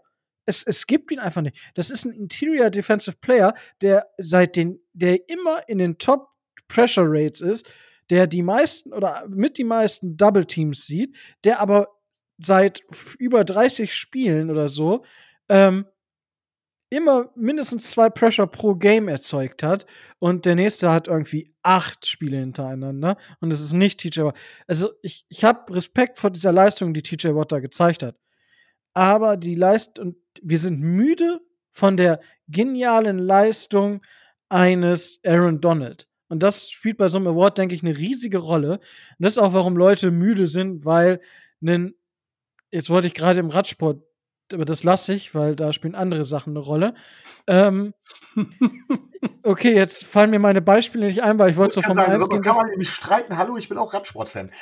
Ja, ich, ich weiß, deswegen, ich wollte gerade äh, auf Lance Armstrong zu sprechen kommen, aber das wäre halt so ein Ei, ei, bisschen ei. touchy Gut, gewesen. Er hat ja keine Siege, die sind ihm alle aberkannt worden. Richtig. Äh, da wollte ich zur Formel 1 mit Lewis Hamilton. Aber man könnte Michael Schumacher nehmen, ja. Also irgendwann waren die Leute müde und wollten einfach, dass einen Fernando Alonso die Bayern München. Ja, Bayern München zum Beispiel. ja. Man, die, die spielen halt immer dominant, aber irgendwann so, what the heck? So, okay, die gewinnen eh. So, und Aaron Donald ist einfach, ah, also für mich persönlich ist die Leistung eines Aaron Donalds dieses Jahr immer noch besser als die eines jeden anderen Defensive Players. Dementsprechend tut es, ich mag, ich liebe TJ Watt. Ich liebe ja jeden der drei Watt-Brüder, einfach weil sie bei Wisconsin gespielt haben, aber auch weil sie einfach geniale Spieler sind auf ihrer Position. Ähm, leider spielt DJ Watt in Anführungsstrichen nur Fullback. Dementsprechend ist da ja in der heutigen NFL nicht mehr so gefragt. Aber ich verstehe, wieso die Leute TJ Watt oder auch Mr. Dix wählen. So, dann kommen wir zur MVP-Diskussion. Ähm, wobei wir können auch auf den Offensive Player of the Year, wo ich sagen würde, das sollte kein, kein ähm, Award sein, der einem Quarterback geben, gegeben wird, weil das ist der MVP Award eigentlich, weil MVP kann eigentlich nur ein äh, Quarterback sein. Gut, ähm, kommen wir zum Offensive Player of the Year. Und da habe ich jetzt tatsächlich, das ist ein offenes Rennen für mich. Da habe ich jetzt drei, vier, fünf Namen im Kopf. Aber ähm, Micho, wen würdest du als Offensive Player of the Year sehen? Ich habe zwei Namen im Kopf. Ich lasse den einen Namen raus, dann kann ihn jemand anders nennen. Für mich ist es Cooper Cup. LA Rams. Äh, Ja. Was er als, als Wide Receiver und Wide Receiver sind in der heutigen NFL extrem wichtig, an konstant guten Leistungen äh, auf die Bühne bringt. Ich weiß gar nicht, ob er auch einen Rekord hat. Irgendwas war da, glaube ich. Ähm, Er hat ihn, ich glaube ich, glaub ich, knapp verpasst, meine ich. Ja, ich, ich weiß es gar nicht. Ist aber auch egal, weil ich es eben nicht von Rekorden abmachen will.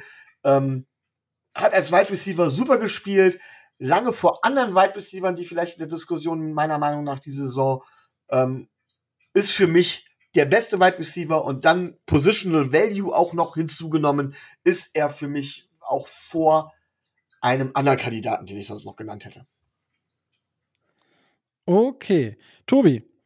Dann gehe ich mit Jonathan Taylor. Dann gehe ich mit Jonathan Taylor. Ähm, ich weiß, Rico, du hättest ihn wahrscheinlich genommen, weil er das, äh, das Weh auf der Brust getragen hat. Äh, aber ähm, was der in, also immer in Abwesenheit von, von Derrick Henry, ähm, so an Performance auf der Running Back Position in diesem Jahr abgeliefert hat, war ja auch genauso äh, outstanding und die Colts ähm, waren so lange in der ähm, in der Playoff-Diskussion allein wegen ihm und er hat quasi mit seiner Performance äh, fast äh, die Hälfte des, der Saison das Team getragen. Also ähm, da auch der Wert für die Mannschaft individuell sehr groß. Von daher wäre ich da bei Jonathan Taylor.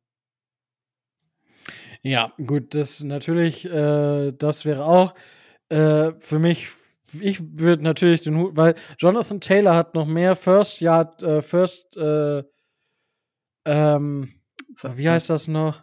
First Down Runs beim First Down gehabt, als es Derrick Henry je hatte in einer Saison. Und also Taylor muss das noch bestätigen, aber Taylor ist auf diesem Weg in diese Riege eines äh, Derrick Henry mit einzusteigen. Dementsprechend der zweite Running Back zu sein, wo ich sage, der macht einen Unterschied in der NFL.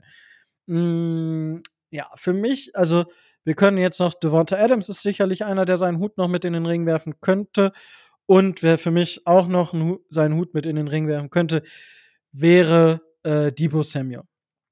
49ers.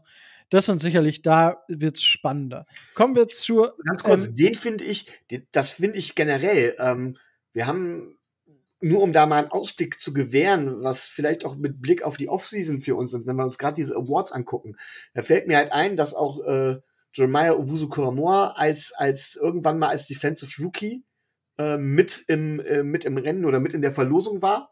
Das wäre nämlich auch einer gewesen, den ich da natürlich hinter Micah Parsons sehe. Und auf der anderen Seite ist Debo Samuel, wenn ich mir dann auch Cordero Patterson noch angucke, hier so als Offensive Player, da sieht man, wo die Entwicklung bei Running Back mehr so Richtung Hybrid dann vielleicht hingeht, entweder gegen richtiger Brecher oder richtiger Hybrid. Und dass dieser Hybridspieler auch in der Defense ordentlich gefragt ist, als Antwort auf das, was wir bisher so gesehen haben. Ich finde, das ist eine total spannende Entwicklung, die wir auch in der Offseason beobachten können. Und jeder, der sich für Football interessiert, sollte die Entwick diese Entwicklung ähm, mal generell in der NFL verfolgen. Und ich finde, dass wir auch Spieler hätten, die wir eventuell in so einer Hybridrolle sowohl offensiv als auch defensiv einsetzen könnten oder das zumindest versuchen könnten. Das muss ich an der Stelle einfach mal sagen, weil ich finde, das ist bei den NFL Awards wird das sehr, sehr deutlich, dass diese Spieler eine zunehmend größere Rolle spielen. Ja, es ist ja hier vor allem, wenn man sich das anschaut, ist es ja vor allem, dass Wide Receiver auch als Running Back eingesetzt werden. Ja, also wir haben seit mehreren Jahren diese Entwicklung, dass Running Backs auch mehr im Passing Game eingesetzt werden sollen und werden.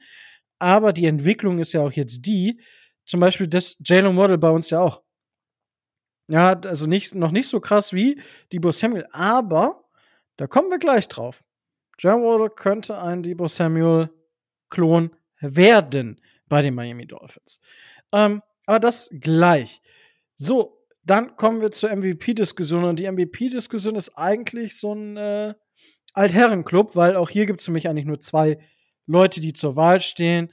Und da, Tobi, ähm, Aaron Rodgers oder Tom Brady? Kein Kommentar. ich verweigere das. Ja, aber oder siehst du wen anderes? Nein, leider nicht. Also ich bin mit beiden ich werde mit beiden menschlich und persönlich nicht warm. Sportlich ähm, mh, denke ich, dass es äh, Aaron Rodgers werden dürfte. Das ist ein, ist ein reines Gefühl, kann ich nicht, äh, kann ich nicht großartig ähm, analysieren, aber ähm, Tom Brady ist mir bei den Patriots so mehrere Jahre dermaßen auf den Sack gegangen, äh, dass ich ihn nicht äh, nicht wählen möchte und was Aaron Rodgers sich da teilweise dieses Jahr neben dem Platz so geleistet hat und was der für teilweise Ansichten, Verhaltensweisen an den Tag gelegt hat, fand ich doch eher etwas, äh, nennen wir es im positiven Falle merkwürdig. Also da ich ja nicht ein offizieller Verantwortlicher bin und das rein sportlich runterbrechen muss, ähm, würde ich das, äh, würde ich die, weil wir das eben schon hatten, die Lance Armstrong-Lösung äh, präferieren und das einfach offen lassen. Wow, gut. ja, ähm, okay, Micho? Ja, ich bin da auch jetzt wie gespalten, so ähnlich wie Tobi. Ich bin ganz ehrlich, dass ich Tom Brady halt eben nicht, gar nicht mal auch sportlich, gar nicht unbedingt so weit oben sehe als MVP. Aaron Rodgers ja, aber das ist eben die Frage, wenn ich schon bei, ich sag beim, bei dieser GOAT-Diskussion immer, dass Tom Brady vielleicht sportlich der beste aller oder erfolgreichste aller Zeiten ist, aber das zu einem GOAT für mich halt eben mehr gehört. Die Frage ist, gehört zu einem MVP mehr als das Sportliche? Wenn wir rein das Sportliche nehmen mit seiner Bedeutung, dann ist es Aaron Rodgers. Da brauchen wir nicht drum herum diskutieren. Wenn, meiner Meinung nach, aber wenn er es nicht, äh, also wenn, wenn das auch das auf, außerhalb des Platzes dazu zählt, ähm, dann sage ich, hat er sich mit dieser Impfdiskussion disqualifiziert. Tom Brady gehört für mich nicht dazu. Und dann mache ich etwas, wofür ich jetzt fürchterlich ausgebuht werden würde. Beziehungsweise nein, also dann könnte man ja eigentlich sagen, Jonathan Taylor als der Offensive Player, den ich nicht genommen will. Aber wir haben gesagt, das ist ein Quarterback äh, Award. Und dann nehme ich tatsächlich einen Spieler, wo ich nie gedacht hätte, dass ich ihn gewählt hätte. Und zwar, dann würde ich wahrscheinlich sagen, ist es Joe Burrow. Allerdings Ui. nur dann, wenn wir tatsächlich die ganze, die ganze Impfgeschichte und so weiter dazu nehmen.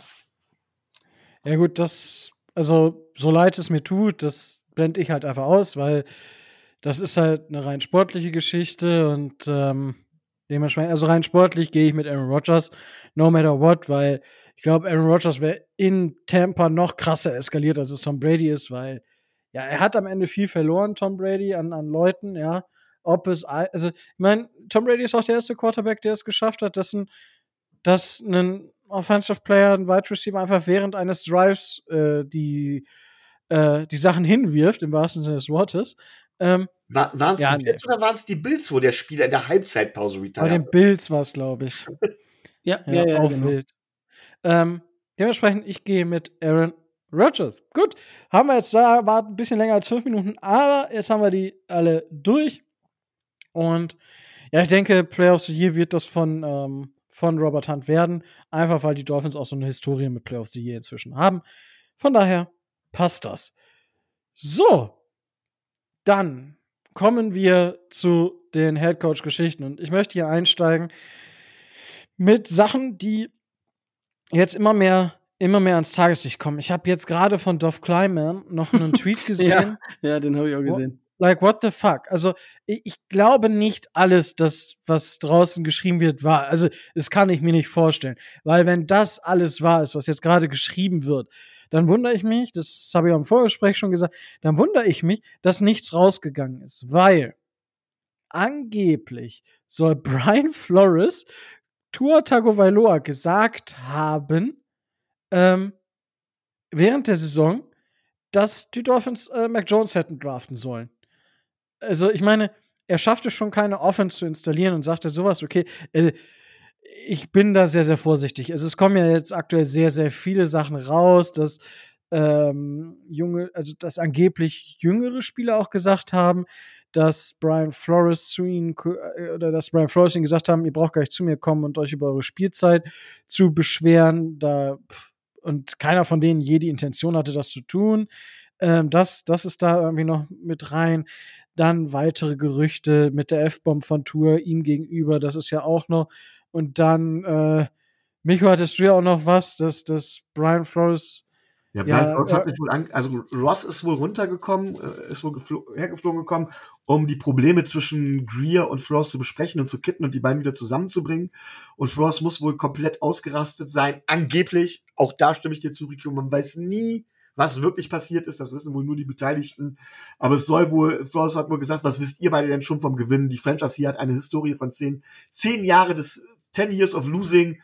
And, und die einzige Konstante dabei seid ihr beiden. Ich meine, Aber bisschen, bisschen recht, bis, bisschen recht hat er. Ja, Adam Gaze hatten sie in die Playoffs geführt. Adam Gaze hat uns im Vergleich. Das ist auch, also das muss ich, das muss ich jetzt mal sagen. Adam Gaze hat ja mit uns die, die Playoffs erreicht. Und jetzt feuern die Dolphins Brian Flores. Und ich, ich verstehe die, da haben wir am, am Dienstag schon drüber gesprochen, über diese Emotionalität. Aber was neutrale Leute, sei es Football-Rausch, sei es Adrian, sei es ein paar andere, wie positiv die Brian Flores sind. Also bei, bei, bei Football Rush, da war echt so, da habe ich wirklich gedacht, die meinen Don Schuler und nicht Brian Flores, weil Brian Flores, okay, hatte ein bisschen Pech, dass er die Playoffs nicht erreicht hat, aber Brian Flores wäre in ein Do-or-Die-Jahr gegangen. So, und äh, so wie ich dies, diese Reaktion deute, sind ja ganz, ganz viele Leute da draußen der Meinung, dass die Dolphins ja eigentlich nächstes Jahr easy peasy en passant mal eben in die Playoffs marschiert werden, was ich nicht sehe, dass das locker passiert. Aber das sind ja die Reaktionen. Also es sind viele einfach überrascht, dass die Dolphins jetzt schon die Reißleine gezogen haben, anstatt mit ihrem Coach in ein die zu gehen. Und da habe ich auch gesagt, so, okay, ich habe ja auf Twitter ein bisschen, das ist nicht ganz so ernst, aber ähm, äh, ich habe in äh, jungen Jahren, sagte meine, meine Mutter mir mal, als ich äh, an Herzschmerz litt, ja, ähm, lieber ein äh, Ende mit Schrecken als ein Schrecken ohne Ende. Ja, und äh, dementsprechend, äh, das ist halt auch bei den Dolphins. Und ein anderer Spruch, der mir da im Gedächtnis ist, ist, ähm, don't be scared to left the good äh, behind you to go for the, for the great. Das ist ein bisschen falsch jetzt äh, zitiert, aber ja, ähm, das meinte ich dazu. Und Micho, du möchtest etwas sagen. Ja, ähm, ich möchte da unseren lieben Graf Zahl Tobi zitieren, der gesagt hat von wegen, ja, was erwartest du? Wir covern eine Franchise, die covern 32. Ähm, das muss man halt bei den meisten von diesen Journalisten dann auch sagen, dass sie halt nicht intensiv reingehen können. Die Dolphins ste stehen nie im Medienmittelpunkt. Das heißt, die Berichterstattung darüber, äh, die, beziehungsweise die Beschäftigung der Journalisten ist in dem Bereich das ist nicht das, womit die quasi das Hauptgeld verdienen. Die rutschen, wir rutschen immer so ein bisschen hinter, wir sind immer unter ferner Liefen. Und dann bleibt halt folgendes hängen. Brian Flores hat eine sieben Siegesserie hintereinander gemacht und Brian Flores hat eine Winning Season, hat zwei Winning Seasons hintereinander, eine Winning Season, wo man es noch nicht erwartet hat und er ist nicht 0-16 gegangen, obwohl es erwartet wurde. Ob das jetzt Brian Flores schuld ist oder nicht, sei dahingestellt, welchen Anteil er daran hatte. Aber das ist das, was erstmal von außen beim bloßen Blick auf die Zahlen übrig bleibt. Und erst wenn man tiefer einsteigt, sieht man das. Aber die meisten Journalisten, die halt alle Franchises covern, gerade jetzt zu dem Zeitpunkt, wo die Playoffs anstehen, haben da relativ wenig Zeit, um sich so intensiv zu beschäftigen, damit wie wir es die ganze Saison über getan haben oder seit Jahren tun. Und deswegen mit Blick rein auf die Zahlen muss man sagen, ja, okay, rein auf die Zahlen gesehen war es wahrscheinlich, wäre es ein Fehler gewesen. Man weiß halt einfach nicht, was dahinter steckt und ich glaube, viele Journalisten können das so Stand jetzt noch gar nicht so nachvollziehen. Aber auch Leute wie zumindest Adrian haben ganz klar gesagt, naja, wir haben Brian Flores auch unter der Saison und auch letzte Saison auch immer wieder öfters kritisiert. Es bleibt halt das hängen, was zuletzt ist. Und es ist halt über den, da möchte ich jetzt Frank von den von der, von der Pets Nation äh, zitieren. Ich glaube, wir müssen uns in der Beziehung nicht an dem Krawall, Krawalljournalismus von RAN orientieren. Ja, und äh, das wollte ich jetzt, also es sind ein paar wilde Sachen da draußen und ähm, ich bin tatsächlich, also ich glaube schon, dass da so ein bisschen was im Argen gewesen ist. Das haben wir auch immer, immer so ein bisschen schon nicht angedeutet, das will ich gar nicht sagen, aber es war ja schon immer so ein paar Geschichten, wo man so, okay, wer ist jetzt dafür verantwortlich und was ist da jetzt los und wieso funktioniert das nicht? Und äh, ein paar Geschichten machen am Ende schon ein bisschen, ergeben zumindest ein bisschen mehr Sinn. Ähm, wir haben auch noch tatsächlich Fragen reinbekommen von, von letztes Mal, die jetzt nicht beantwortet haben, beziehungsweise die jetzt später erst reinkamen. Und zwar hat der Martin noch ein paar Fragen reingeschmissen. Ähm, eine Frage, die wir uns auch schon gestellt haben intern. Alles redet in dem Zusammenhang nur über Tour. Aber muss man die anderen Rookies, zum Beispiel Noah, äh, jetzt eventuell anders bewerten? Hatten manche dann eventuell überhaupt eine Chance? Ähm, da möchte ich einsteigen und zwar, ja, man muss gewisse Spieler jetzt natürlich noch mal nicht in einem anderen Licht sehen, aber wir haben äh, die Tage schwer über das Verhältnis zwischen GM und Head Coach gesprochen. Und äh, wir haben ein bisschen hin und her diskutiert und wer ist für was verantwortlich. Und in meiner idealen Welt, und da haben wir uns irgendwie so alles so ein bisschen, glaube ich, geeinigt, ist es so, der Head Coach sagt zum Beispiel, ich hätte gerne keine Ahnung, einen McKinney als Spieler. So, und dann ist es die Aufgabe eines ähm, General Managers, ihm den Spieler McKinney zu schauen, was kann ich da machen? Kann ich den holen? Aber gleichzeitig ihm Spieler in der Range oder vielleicht ein bisschen schlechter oder ein bisschen schlechter ähm, zu präsentieren und zu sagen, das sind die Vor-, das sind die Nachteile, so passt es in den Cap und so weiter und so fort und dem einfach eine allumfängliche Analyse von dieser Spielersorte, die er hat, äh, oder die er haben möchte, genau diese ihm darzustellen, was es noch weitere Möglichkeiten gibt, um dort nochmal Input zu geben. Und dann entscheidet man zusammen mit einer natürlich etwas stärkeren Note des Headcoaches, weil du als GM gibst ihm diese Möglichkeiten zu entscheiden. Ähm, und dann muss man da schauen und dann muss man auch die Tendenzen sagen. Okay, wenn wir da jetzt mehr ausgeben, haben wir weniger Geld für das und das. So, das, so sollte es vielleicht laufen. Jetzt ist natürlich die Frage, bei Spielern wie Austin Jackson, jetzt Jan Phillips, ähm, Jevon Holland, aber auch Noah Benogany, gerade bei Noah Benogany. Das ist für mich ein Pick, wo ich sage, ist das ein reiner, das äh, fühlt sich für mich inzwischen wie ein reiner Brian Flores Pick an und nicht, weil ich jetzt sagen will, weil ich Chris Greer Bilanz aufpushen will, das ganz und gar nicht. Ähm, er hat den Spieler gepickt, aber ich glaube, dass die Intention von Brian Flores rausging, weil Brian Flores ist ein defensive-minded Head Coach. Ja, und dementsprechend glaube ich, dass zum Beispiel bei Noek Benogany klar Brian Flores ein bisschen mehr am, am Drücker war. Ja, weil er gedacht, ja, ja, der spielt jetzt seit zwei Jahren Corner und er hat's richtig, der hat die, die Grundlagen sind da, aber man kann, hat bisher es nicht geschafft, die, die Pairs auf die Straße zu bringen. Und das dementsprechend, ja. Ist aber die allgemeine Frage jetzt, ähm, die müssen die Rookies, die wir in der Ära von ähm, Chris Greer und Brian Flores gepickt haben, Tobi, müssen wir diese in einem anderen Licht jetzt bewerten? Also wir von außen werden das sicherlich nur ganz schwer tun können. Ich gehe davon aus, ähm, dass gerade Austin Jackson und Noah Ekbenogany ja Picks waren, wo man eher so das Potenzial gesehen hat und wo, wo man gesehen hat, ja, die sind zwar noch diese rohen Diamanten, äh, die noch geschliffen werden müssen. Das ist ja klassischerweise nicht so das, wo du erwartest, äh, dass das ein GM macht. Äh, natürlich kann äh, kann ähm, Chris Greer das so gemacht haben und kann gesagt haben, hier äh, Flores, äh, hier hast du die, hier hast du die Leute, äh, hol mal aus dem, hol mal aus denen das Beste raus. Und äh, wenn Flores mit denen nichts anfangen kann, dann sieht das dann eben so aus. Aber kann ich mir eigentlich nicht nicht vorstellen.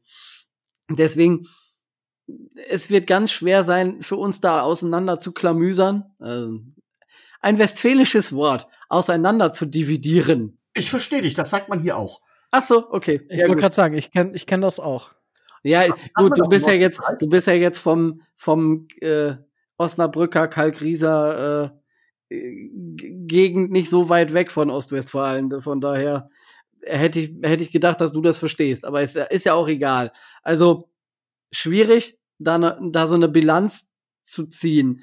Ähm, ich tue mich schwer damit, ähm, Chris Greer hochzuloben für die diesjährigen Picks und ihm, gleichzeitig und ihm gleichzeitig ähm, und ihm gleichzeitig das Negative äh, anzulasten, sondern ich würde beides so ein bisschen in die Mitte sehen. Ich kann mir nicht vorstellen oder ich will mir nicht vorstellen, dass äh, Chris Greer rein, äh, Chris Greer rein für den Draft zuständig war. Äh, schwierig. Ähm, und Brian Flores da Spieler hingesetzt hat und äh, sich mit dem gar nicht unterhalten hat im Idealfall oder dass äh, das Draftboard, das äh, die Miami Dolphins hatten, jetzt nur durch Brian Flores äh, aufgestellt wurde und Greer da eigentlich gar nichts, äh, gar nichts zu sagen hatte. Das will ich mir nicht vorstellen, aber ähm, was man so hört und was da teilweise so an Geschichten zutage kommen, ist das schon fast zu befürchten dass da die Kommunikation nur überhaupt nicht geklappt hat. Übrigens, kurzes, äh, die Geschichte Flores told uh, Tour I should have picked Mac Jones äh, soll wohl doch irgendwie ein bisschen anders gewesen sein. Hört euch hierzu den Podcast von Michael Lombardi an. Dort sind die Worte gefallen und dort soll es wohl auch, ja, das soll also nicht ganz so wild sein, wie ich schon gesagt habe. Da geht jetzt, wird ein Wort nach dem anderen durch die Presse getrieben. Dementsprechend, ja. Gut. Ähm, Micho, möchtest du noch was zur Bewertung des Drafts jetzt nachträglich ja, sagen? möchte ich, tatsächlich. Ähm, ihr habt vollkommen recht, wenn ihr sagt, wir können jetzt nicht genau sagen, wer, wer wessen Pick war. In der idealen Welt wäre es auch so, dass, äh, dass die beiden sich komplett geeinigt haben und ihre komplette Strafstrategie äh, aufeinander abgestimmt haben, miteinander abgestimmt haben. Das ist wohl tatsächlich nicht gewesen. Wer welchen Anteil gehabt hat, können wir nicht sehen. Aber die Frage ging ja auch dahin, muss man jetzt die Rookies anders bewerten? Und da sage ich, naja, also grundsätzlich ist es so, auch ein Charles Harris, um mal einen alten Lieblingsspieler von mir zu nennen, ist ein Spieler, der zu den Top 500 Spielern der Welt gehört äh, wenn man den zum Beispiel in die GFL oder auch in die European League of Football oder wie sie immer so heißt, setzen würde, würden die da rasieren. Und das würde wahrscheinlich auch in Austin Jackson. Das heißt, das Talent ist grundsätzlich vorhanden. Und ähm, ein Rookie braucht immer auch ein gewisses Glück. Er braucht einen Coach, der ihn fördert. Er braucht die Gelegenheit, um zu zeigen, was er kann. Und er braucht ein System, in dem er glänzen kann. Jetzt ist es zum Beispiel so, dass wir, zum Beispiel dadurch, dass wir Eric Flowers abgegeben haben und sowas, eine verdammt junge O-Line hineinkamen, ähm, mit instabilen Spielern und so weiter, mit einem, mit einem anscheinend O-Line-Coach zum Beispiel, der es nicht geschafft hat, da das Potenzial rauszukitzeln, die O-Line signifikant zu verbessern. So. Und da muss man jetzt aber sagen, also es gehört immer Glück auch für einen gewissen, für einen Spieler dazu, dass er da in die entsprechende Situation kommt. Das kamen die Spieler bei uns nicht. Insofern muss man ihnen vielleicht den Benefit of the Doubt geben. Natürlich. Ähm, aber das müsste man dann bei jedem. Grundsätzlich haben sie es nicht geschafft. Aber dass sie es nicht geschafft haben, dass sie das nicht auf die, dass, dass sie sich nicht entwickeln konnten, dass der Staff nicht dementsprechend ordentlich zusammengestellt ist, das muss ich tatsächlich Brian Flores anlasten, denn der, er ist für die Entwicklung zuständig, er ist für den Staff zuständig. Und wenn man ihm den Erfolg zuspricht, dann muss man ihm auch das Negative zusprechen. Es ist immer ganz leicht zu sagen, Brian Flores ähm, waren ja so Sachen, die ich gehört habe. Brian Flores hat ganz toll, äh, er hat im ersten Jahr es geschafft, mit einer No-Name-Truppe Siege zu holen. Er hat, als es nicht erwartet wurde, mit einem verletzten Tour, hat er es geschafft, äh, eine Winning Season zu schaffen und nur knapp die, ähm, die, äh, die Playoffs zu verpassen. Und dann hört man tatsächlich, wir sind, wenn wir offensiv schlecht sind, ja, aber das ist doch Schuld des Ossis und nicht von Flores. Und ich sage, er hat die Gesamtverantwortung, er muss für alles verantwortlich gemacht werden. Und dementsprechend muss er auch für die fehlende Entwicklung von Rookies verantwortlich gemacht werden. Er muss auch dafür verantwortlich gemacht werden, dass, ähm, dass Rookies vielleicht keine richtige Chance hatten oder wie auch immer. Ich glaube aber auch, dass die Zeit der Rookies, die wir gehabt haben, dass die Entwicklungszeit, die kritische Phase vorbei ist und dass es das damit für die Rookies war. Also wir müssen da tatsächlich weitergehen. Vielleicht ist auch eine Luftveränderung aus Sicht der Rookies für sie besser. Ähm, aber letztendlich ist es passiert immer, dass Rookies daneben gehen und die Schuld sehe ich grundsätzlich immer bei den, bei den Coaches. Und ähm, das kann auch immer passieren und wird auch immer passieren. Die Frage ist nach der Menge. Die Frage ist tatsächlich nach der Menge. Und ähm, natürlich hat Pick-Spieler, die schon quasi fertig sind, die nicht so viel Entwicklung brauchen, dann hast du die Gefahr weniger, dass ein Spieler bastelt. Aber ähm, das heißt, Chris Greer hat, egal wie es gelaufen ist, auf jeden Fall auch eine Schuld. Aber in dem Fall muss ich auch die Schuld Flores geben. Und jetzt habe ich mich irgendwie total verredet und, aber ich glaube, ihr wisst, was ich meine. Natürlich wissen wir das. Gut, das war ähm, die erste. Die zweite ist jetzt so ein bisschen, wenn wir jetzt in die Zukunft schauen, wie lange sollte jetzt die Trainersuche ungefähr dauern und äh, denkt ihr, also die Frage ist, ohne beendet sich so, ohne dass es zu einem Panik-Move in Anführungsstrichen kommt. Ähm, aber jetzt mal ein Zeitraum, Tobi, grundsätzlicher Zeitraum von so einer Trainersuche? Ja, es ist halt äh, ein bisschen immer davon abhängig, wann, wann welche Requests äh, angenommen werden und wann welche Coaches mit ihren jetzigen Mannschaften dann aus den, äh, aus den Playoffs ausscheiden. Also Zeitraum, ich rechne damit drei bis fünf Wochen. Sowas um den Dreh. Okay. Äh, Gut. Oder wolltest du noch was äh, ergänzen? Nee. Alles klar. Ähm, dann, ich, ich starte jetzt nicht direkt mit den, ähm, doch, ich starte einfach direkt die andere Frage, entweder kommen wir da nachher noch zu. Oder ähm, werden in den nächsten Wochen dazu kommen. Die Dolphins haben inzwischen ein paar mehr äh, als bei Brian DeBull oder Dabull. Ich, da muss ich mal gucken, wie wir das aussprechen, aber ähm, es gibt ein paar Interviews, die geplant sind, und zwar die mit Dan Quinn, dem Defensive Coordinator der Dallas Cowboys. Dann gibt es Vance Joseph, unser ehemaliger Defensive Coordinator, der aktuelle Defensive Coordinator der Arizona Cardinals. Kellen Moore, den hatte ich ja schon erwähnt, Offensive Coordinator der Dallas Cowboys. Buffalo Bills Offensive Coordinator Brian DeBull, habe ich schon gesagt. Und jetzt ist ähm, neu dazugekommen ähm, Les Fraser, Leslie Fraser, ähm, der Defensive Coordinator der Buffalo Bills. Das sind die aktuellen ähm, Personen. Darf ich so, ergänzen? Gibt's was Neues? Nein, du hast Mike McDaniel vergessen. Den Stimmt, OC, den, den OC der 49ers. Da habe ich kein Bild, da habe ich das, da, da war die, äh, da habe ich das Bild nicht mit reingenommen, weil ich das Bild nicht so schön war. Deswegen stehen hier nur Zahlen. Aber du hast recht. ähm, so, äh, der sehr, sehr wichtig ist eigentlich. So, jetzt ist natürlich die Frage. Ich habe eine Frage an euch. Reicht das für euch schon an Kandidaten, die man interviewen sollte? Micho. Schwierig. Also ich bin ganz ehrlich, ähm, ich finde ja den Head Coach selber nur, dass er nur 50 Prozent des Ganzen ausmacht. Ich finde den Steph ja sehr wichtig, den er mitbringt. Wie, ich habe es ja schon mal gesagt, wenn ich Brian de Ball habe, hätte ich so gern, zum Beispiel gern jemanden wie Vic Fangio als DC. Das ist halt das, was für mich wichtiger ist. Ähm, Das heißt, wie geht das Ganze, wie ist, das, wie ist, wie ist der Staff drumherum aufgebaut? Ähm, und da finde ich, muss man halt eben aufpassen, ähm, was man will, ist, die Chemie muss stimmen. Von mir aus muss es auch kein Schnellschuss sein. Von mir aus kann es auch länger als die fünf Wochen dauern, wie Tobi gerade eben gesagt hat. Es gibt auch Beispiele durchaus, wo Teams spät einen Coach gefunden haben, sich viel Zeit gelassen haben und dann damit halt eben super, super glücklich waren, weil es dann erst gepasst hat. Ähm, tatsächlich gibt es einige Kandidaten, von denen ich gar nicht so begeistert bin, wo ich gar nicht sage, na, das muss nicht unbedingt sein. Das Ganze reduziert sich bei mir nämlich tatsächlich auf zwei oder drei Kandidaten, die ich trotz, die, die ich erstmal nehmen würde und wo ich dann halt immer noch auf den Step warte. Von daher dürften von mir gerne noch ein paar mehr Interviews angesetzt werden.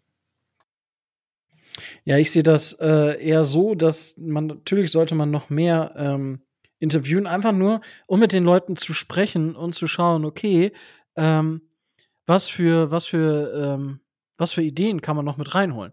Das ist ja für mich wahnsinnig wichtig, einfach noch mehr Ideen reinzuholen, sich noch mehr Ideen auch anzuhören von den einzelnen Coaches, was sie für Ideen mitbringen. Ähm, Tobi, wie siehst du die Situation? Also große andere Meinung oder? Wir haben äh, in erster Linie, wir haben erstmal die, äh, die Rooney Rule erfüllt. Also die Regel der NFL, die ähm, vorschreibt, dass mindestens zwei der Interviews mit Coaches äh, stattfinden müssen, die einer ethnischen oder anderweitigen Minderheit angehören. Das haben wir mit äh, Vance Joseph und äh, ich glaube Leslie Frazier auf jeden Fall erfüllt. Ähm, ich habe natürlich auch einige äh, Kandidaten auf der äh, auf dem Zettel gehabt. Mein Wunschkandidat war Brian de Ball, von daher ich bin bin selig. Ich kann äh, nachvollziehen, warum man äh, Mike McDaniel nochmal eingeladen hat. Der war ja letztes Jahr für den OC-Posten äh, schon mal da und kann nachvollziehen, warum man den einlädt. Ähm, mir wäre lieber, dass man eher einen offensive-minded äh, Head Coach verpflichtet und einen den, der anderen Kandidaten vielleicht ähm, für die äh, für die defensive äh, für die defensive Seite ähm, vielleicht außen vor lassen würde, weil ich finde, George Gotzi hat einen guten Job gemacht und ähm, vielleicht gibt es ja den einen oder anderen Coach, der mit ihm gemeinsam und mit dem defensiven Staff zusammen da etwas planen will. Ähm, bei mir ist es dann auch immer wichtig, ähm, haben wir vielleicht einen Coach, der zehn Interviews gleichzeitig hat oder haben wir einen Coach, der nur zwei oder drei Interviews hat und sich die dann raussucht, weil ähm, je mehr Konkurrenz man hat, umso schwieriger wird es. Ähm, zum Beispiel Dan Quinn hat, glaube ich, drei, Doug Peterson hat schon vier äh, Interviews entweder schon gemacht oder geplant. Also ähm, Aber wie, Tobi, wie kommst du jetzt auf die, also wie beantwortest du gerade die Frage? Gar nicht. ich denke mir so, okay, äh, äh, fancy shit. So, so soll, wie viel, so, ich will jetzt schon hier eine Zahl, wie viel mehr sollten die Dolphins einladen? So, ähm, sonst, sonst redest du wieder mindestens ein oder zwei offensive-minded äh, Head Coaches, vielleicht äh, den einen oder anderen mit äh, etwas mehr Erfahrung. Dann wäre ich schon zufrieden, aber sie haben meinen Wunschkandidaten eingeladen, von daher ist alles gut. Okay, danke für die Antwort. Ja. Kommen wir, äh, sprechen wir doch erstmal kurz, la lass uns jetzt einfach noch kurz durch die Kandidaten erstmal durchgehen. Ich denke, vielleicht wissen wir nächste Woche schon mal ein bisschen mehr. Ähm, übernächste Woche vermeintlich noch mehr. Und danach können wir vielleicht noch ein, zwei in den Ring werfen, wo wir sagen, die sollte man noch einladen. Fangen wir bei Dan Quinn an. Dan Quinn wird uns wahrscheinlich alle als fünfjähriger Headcoach der Atlanta Falcons, mit denen er den Super Bowl ähm, knapp verpasste, wo er schon Ewigkeiten vorne lag. Ja, das war ein bisschen bitter. Er hat den Super Bowl aber 2013 mit den Seattle Seahawks als Defensive Coordinator, die Legion of Doom, ähm, gewonnen. Ist jetzt bei den Cowboys äh, Defensive Coordinator. Jetzt kann man natürlich ihm Micah Parsons in die Schuhe schieben. Ja, ähm, Micho, was hältst du von Dan Quinn? Ähm, als Defensive Coordinator fände ich ihn tatsächlich ganz hervorragend. Ist halt ein Defensive-Minded Head Coach. Ähm, den Super Bowl mit Atlanta Falcons lastet man ja allgemein eher Kyle Shanahan an und seine Play Calling, vor allen Dingen, weil sie danach relativ abgestürzt sind. Ähm, ich sage aber nochmal, dass tatsächlich Head Coach ja nicht allein davon abhängig ist, welche, welche Erfolge er in der Vergangenheit gehabt hat, sondern halt eben welchen Staff er mitbringt.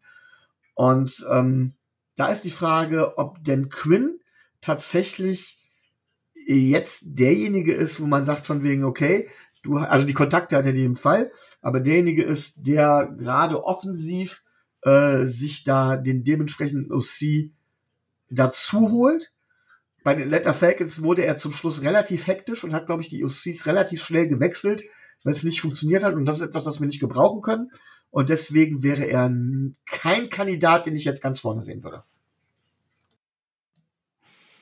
Okay, danke dafür. Dann kommen wir zu Vance Joseph.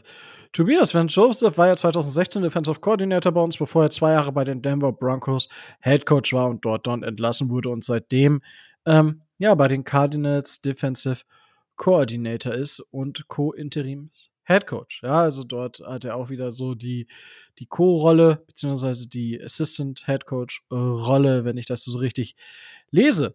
So, jetzt ähm, ist die Frage, Vance Joseph, wärst du damit zufrieden, beziehungsweise was spricht für, was spricht gegen ihn? Mm, also rein aus der rein aus der Historie und aus der aus der Zeit äh, gerade auch bei uns und bei bei Denver muss man äh, attestieren, dass er da noch nicht wirklich den besten äh, den besten Job gemacht hat und ich da etwas skeptisch bin, was so seine seine Eignung äh, betrifft. Ich wäre mit, ähm, mit ihm sicherlich mit am unglücklichsten, wenn wir ihn holen würde. Der Vorteil ist einzig, dass er äh, Miami und äh, das Umfeld schon kennt. Ähm, aber ansonsten sehe ich das Ganze dann doch eher skeptisch. Gerade auch, weil er kein Offensive-Minded Head Coach ist, den ich eigentlich haben möchte. okay. Kommen wir dann zu Kellen Moore. Kellen Moore ist, äh, wow, der ist ganze drei Jahre älter als ich. Der ist 33. Ähm, verrückte, verrücktes Zeug. Ähm, man kann hier noch sagen, dass er bei Boise State gespielt hat, weil das war 2012, als er in den Draft gekommen ist. Also, wow, der ist später in den Draft gekommen, als ich mein Abi hatte. Ähm, verrückt. Ähm, ja, als Spieler ähm, hat er bei den Lions und bei den Cowboys gespielt, ist dann als Quarterback, ist dann ähm, von den Dallas Cowboys als Quarterback-Coach direkt eingesetzt worden 2018. Also er hat von 2015 bis 2017 dort als Quarterback unter Vertrag gestanden, ist direkt ins Coaching gewechselt und ein Jahr später ist er Offensive Coordinator geworden. Also wirklich eine mega Success Story für, für so einen jungen Menschen, für so einen jungen Mann einfach. Und das, äh, ja, ich meine, wenn man sich die ähm, offensive Seite anguckt, der Cowboys, ja. Ohne Dak Prescott sah es natürlich nicht so krass aus. Aber das, was die Cowboys jetzt gezeigt haben, offensiv, natürlich mit den Waffen, die sie haben, aber auch da hat der Koordinator in der Regel zumindest ein Wörtchen mitzureden. Dementsprechend äh, richtig, richtig stark und äh, ein Offensive Coordinator, wo ich gespannt wäre, das, was mich immer sagt, wie stellt er seinen Staff zusammen. Da wäre ich tatsächlich äh, gespannt und gerade bei Kellen Moore. Ähm, Michael, du hast es vorhin auch schon gesagt, bei einem jungen Offensive. Da wären Vic Fangio oder ich werfe nochmal einen anderen Namen mit rein, einen Mike Zimmer als Defensive Coordinator. Als Head Coach, sagen wir mal so, aber als DC ist für mich Mike Zimmer immer noch einer, der in der NFL zu gebrauchen ist. Wäre Kellen Moore für mich eine sehr interessante Wahl. Ihm geistert nicht dieser ähm, dieser Geist des Adam Gaze voraus, ja, mega Genie in der Offense und hast nicht gesehen. Oh, oh, oh, oh, da war der Hype aber jetzt schon zuletzt sehr, sehr groß. Meiner Meinung nach teilweise ungerecht. Also er gilt schon als neu, galt schon als neues offensives Mastermind. Den mm, Kommentar habe ich echt gehört. Ja, gut, aber das Problem ist ja, er hat ja keinen Hall of Fame Quarterback wie, ähm, das ist nämlich, da können wir gleich noch eine Diskussion, nachdem wir die Kandidaten durchgegangen sind. Ähm, und zwar hat er nicht so wie Adam Gaze einen Quarterback, der alleine die Offense coacht, so wie es Peyton Manning bei den Broncos gemacht hat. Das hat der Kollege nicht. Und das ist halt Dak Prescott, der gut ist, gar keine Frage, sehr gut sogar, aber der noch nicht dieses Standing hat, wie es ein Peyton Manning bei den Broncos hatte. Das, das nur dazu. Das, das ist meine Meinung, können wir gleich noch gerne diskutieren, ähm, weil ich da nämlich einen anderen Namen habe, den ich weniger gerne sehen würde. So, das dazu.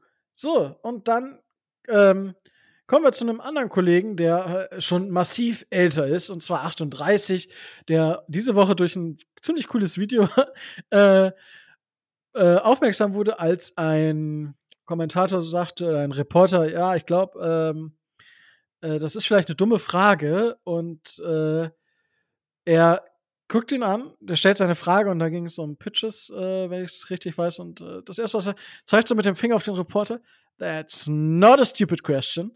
Fand ich äh, richtig witzig auch von dem Aussehen. Ähm, und von wem spreche ich denn wohl? Von Mike McDaniel, dem Offensive Coordinator, dem ehemaligen Run Game Coordinator von 2017 bis 2020 der 49ers und durch 2021 hat er aufgrund des äh, Weggangs von ähm, Mr. LaFleur, der zu den ähm, Jets gegangen ist als Offensive Coordinator, ist äh, Mike McDaniel, der ja auch, den hatten wir bei uns, glaube ich, auch schon als ähm, Offensive Coordinator letztes Jahr im Gespräch. Der war, den haben, ähm, der war auch zum Interview da. Ah, stimmt. Stimmt. Der war sogar ähm, da. Und äh, aber den haben die 49ers dann gesichert, indem sie ihn selber befördert haben. Ähm, kurz zur Herkunft, also weil der ja noch wäre auch ein Rookie Head Coach. Ist angefangen 2005 bei den Denver Broncos als Interim und ist dann als Assistent über die Texans ähm, als Running Back Coach bei den Sacramento Mountain Lions, also in der äh, kanadischen Liga, über die Washington, damals noch Redskins, ja, also die jetzige Washington Football Team für noch einen Monat, etwas mehr als einen Monat, ne? Nee, gar nicht, einen halben Monat. Zweiten, oder? Ja, zweiten, zweiten soll der neue Name wohl ja. offiziell verkündet werden. War dann 2015, 2016 Offensive Assistant in, äh, bei den Falcons und ja, hat also die Shanahan-Schule sowohl äh, von Kyle jetzt bei den 49ers als auch von seinem Vater Mike Shanahan bei den äh, Falcons mitgemacht. Ja, also der hat ein gewisses äh, Blut, würde ich sagen. Und äh, Micho, deine Einschätzung zu Mike McDaniel? Das ist genau das Problem, was du gerade eben angesprochen hast, in meinen Augen. Ähm, das war der Grund, warum ich damals auch so ein bisschen gegen Brian Flores war. Es gibt eine Tendenz in der NFL, immer Coordinators von erfolgreichen Coaches zu nehmen. Einfach um zu sagen, oh, wir übertragen den Weg auf uns und wir machen das jetzt genauso. Aber ein Übertragen funktioniert in den seltensten Fällen. Und das Genie dahinter irgendwo ist eigentlich immer wieder äh, der Head Coach und es passiert oft genug, dass die Koordinator halt eben dementsprechend scheitern. Gerade was die Offense angeht, wissen wir, dass Kyle Shanahan eigentlich der Playcaller ist und dass Kyle Shanahan eigentlich die Offense designt. Natürlich kann er davon einiges äh, gelernt haben und das will ich auch nicht abstreiten, dass er da zumindest ein interessanter Kandidat ist. Aber meiner Meinung nach dürfen wir nicht den Fehler machen und sagen, wir nehmen ihn, weil er halt eben aus dem Shanahan-Tree kommt.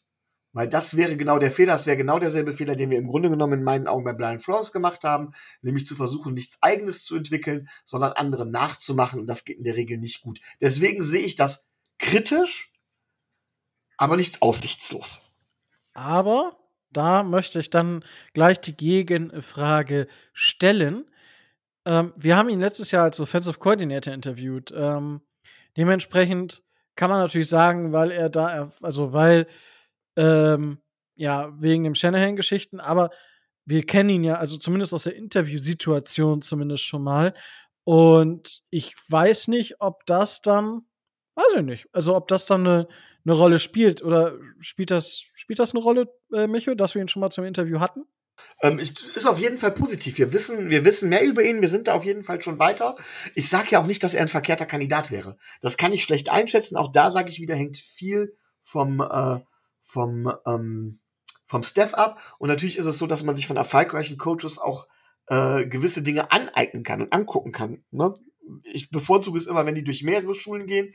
Aber es geht halt eben, wenn der Coach jetzt anfängt und das oder ankommt und quasi sagt, er möchte, er wird es aufbauen, wie Kyle Shanahan seine Franchise aufgebaut hat, die Offense, wie Kyle Shanahan es gemacht hat und so weiter und so fort. Das würde halt nicht passen. Und das sollten wir uns davon auch nicht versprechen, weil das geht in der Regel in die Hose. Und deswegen war ich da ein bisschen vor und ich habe ein bisschen die Bauchschmerzen, weil, weil NFL-Franchises leider die Tendenz haben, das zu tun. Wenn wir allerdings durch die vorherigen Interviews schon festgestellt haben, nee, das ist gar nicht so und der Kerl hat ein vollkommen schlüssiges Konzept, das zu uns passt, dann wäre er ein Shot wert. Okay, auch da kommen wir gleich noch mal zu einer Diskussion, äh, weil ich finde, ich, ich sehe da schon gerade das System, aber gut, kommen wir jetzt noch, damit wir hier zumindest die Kandidaten noch mal kurz vorgestellt haben, mit einem kleinen Kommentar von uns. Leslie Frazier ist der Assistant Head Coach und Defensive Coordinator der Buffalo Bills. Der Kollege war bei den Chicago Bears für vier Jahre als Spieler, hat dort sogar den Super Bowl damals gegen die New England Patriots gewonnen. Das sei erwähnt, weil er gegen die Patriots gewonnen hat. Musste leider mit einem Bruch unterhalb der Kniekappe, ähm, also Kniescheibe, da hat er sich das gebrochen und konnte sich von dieser Verletzung nie erholen, hat deswegen seine Karriere beenden müssen. Ist dann ja über die University, also ist über die Universitäten, übers College reingekommen, über die Eagles, Bengals, Colts, wo er immer ja defensive minded war, ist dann bei den Colts das erste Mal Defensive äh, Assistant Head Coach gewesen, dann bei den Vikings Defensive Coordinator, wo er dann auch 2010 Interims Head Coach wurde und für drei Jahre dann dort Head Coach war, was aber auch nicht so erfolgreich war.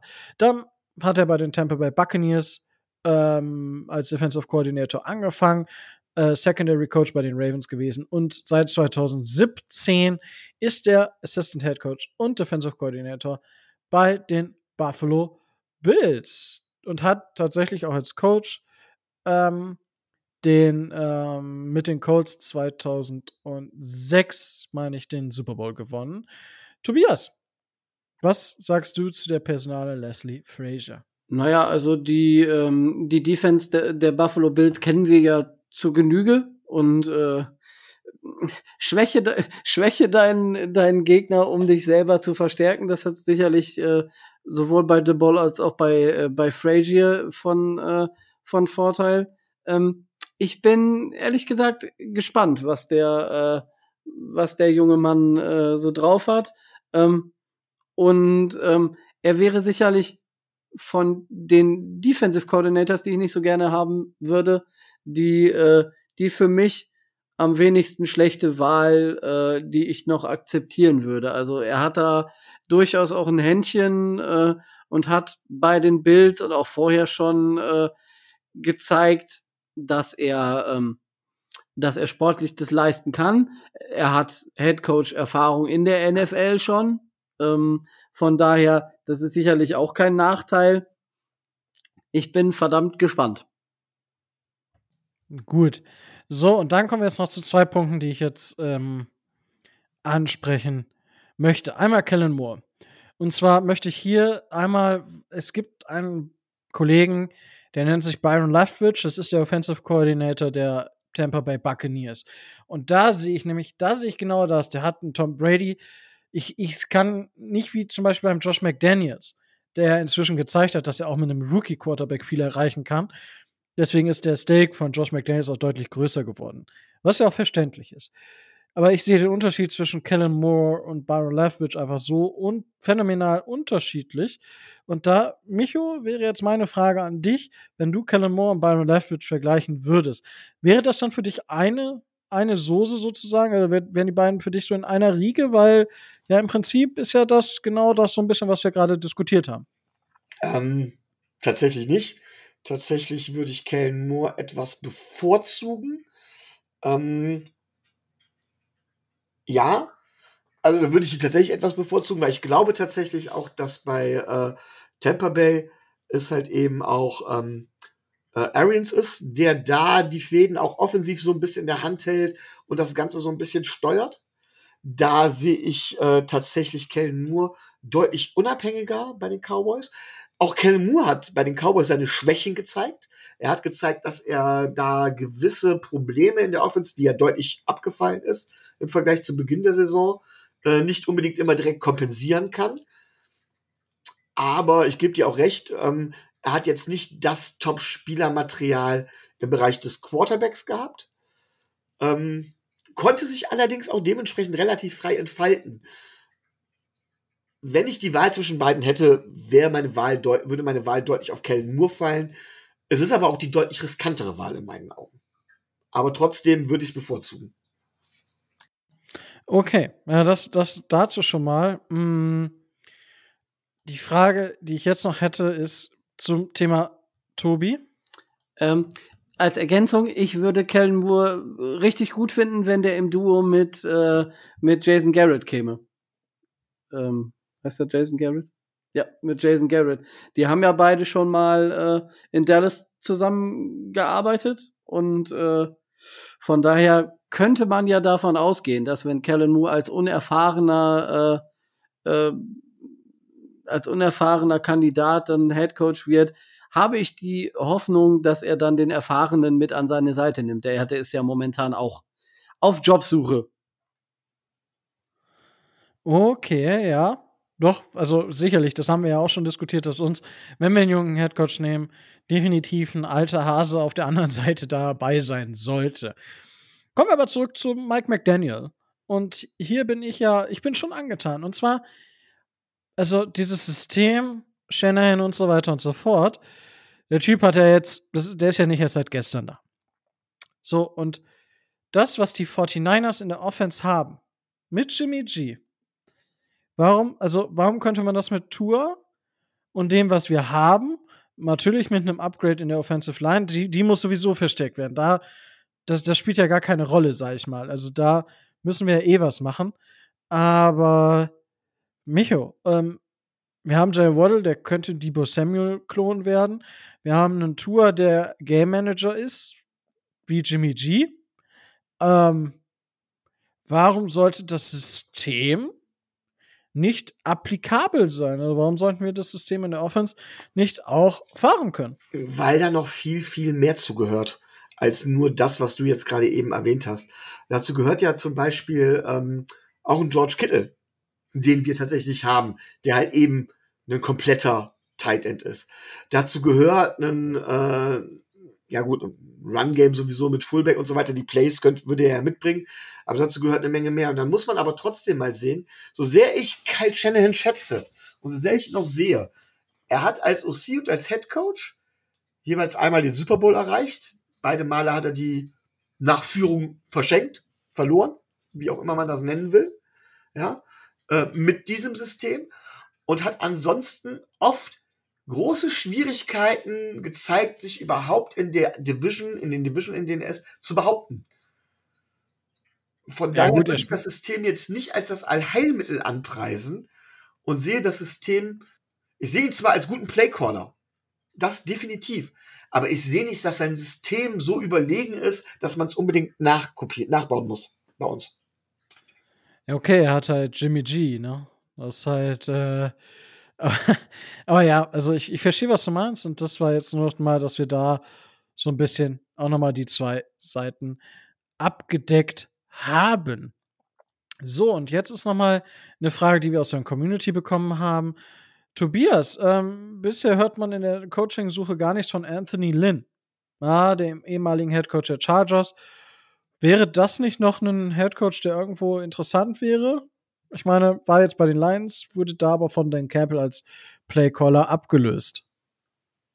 Mm, also von der von der Qualität her will ich will ich da gar nicht sagen, aber ich bin so mit mit seinem System, was er so bei den bei den bei den Chargers auch äh, gespielt hat und auch mit dem Coaching. Ähm, ich kann mich daran erinnern, dass sie relativ viele Spiele ähm, unter seiner Verantwortung relativ knapp verloren haben, die teilweise dann auch durch schlechtes Clock-Management oder schlechte, ähm, schlechte Entscheidungen gegen Ende der Spielzeit hin verloren wurden, dass ich mir gedacht habe und denke, hätte ich jetzt nicht so gerne, war an der einen oder anderen Stelle doch eher unglücklich.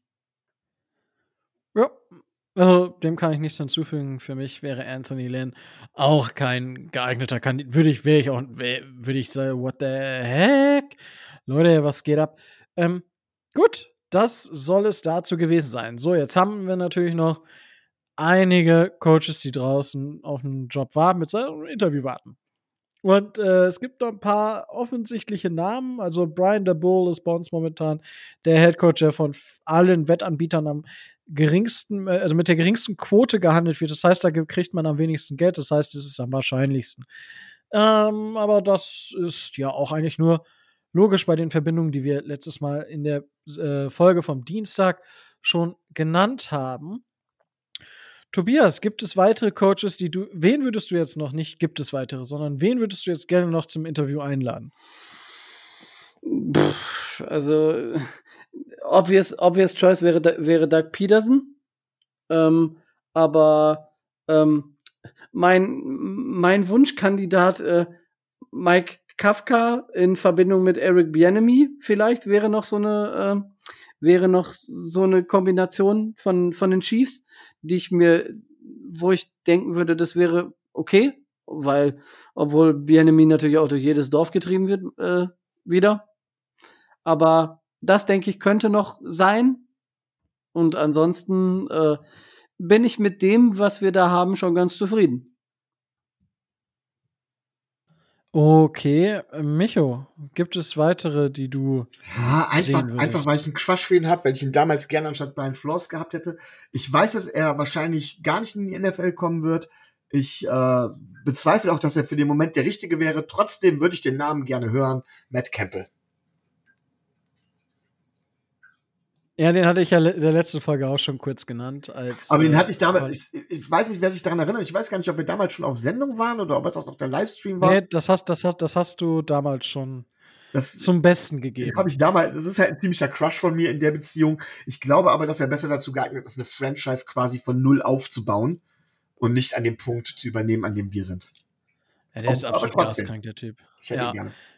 Ähm, jetzt ist mir tatsächlich ich würde tatsächlich, auch wenn ich ihn gerade, ich will ihn nicht als Headcoach, ich würde aber trotzdem gerne interviewen.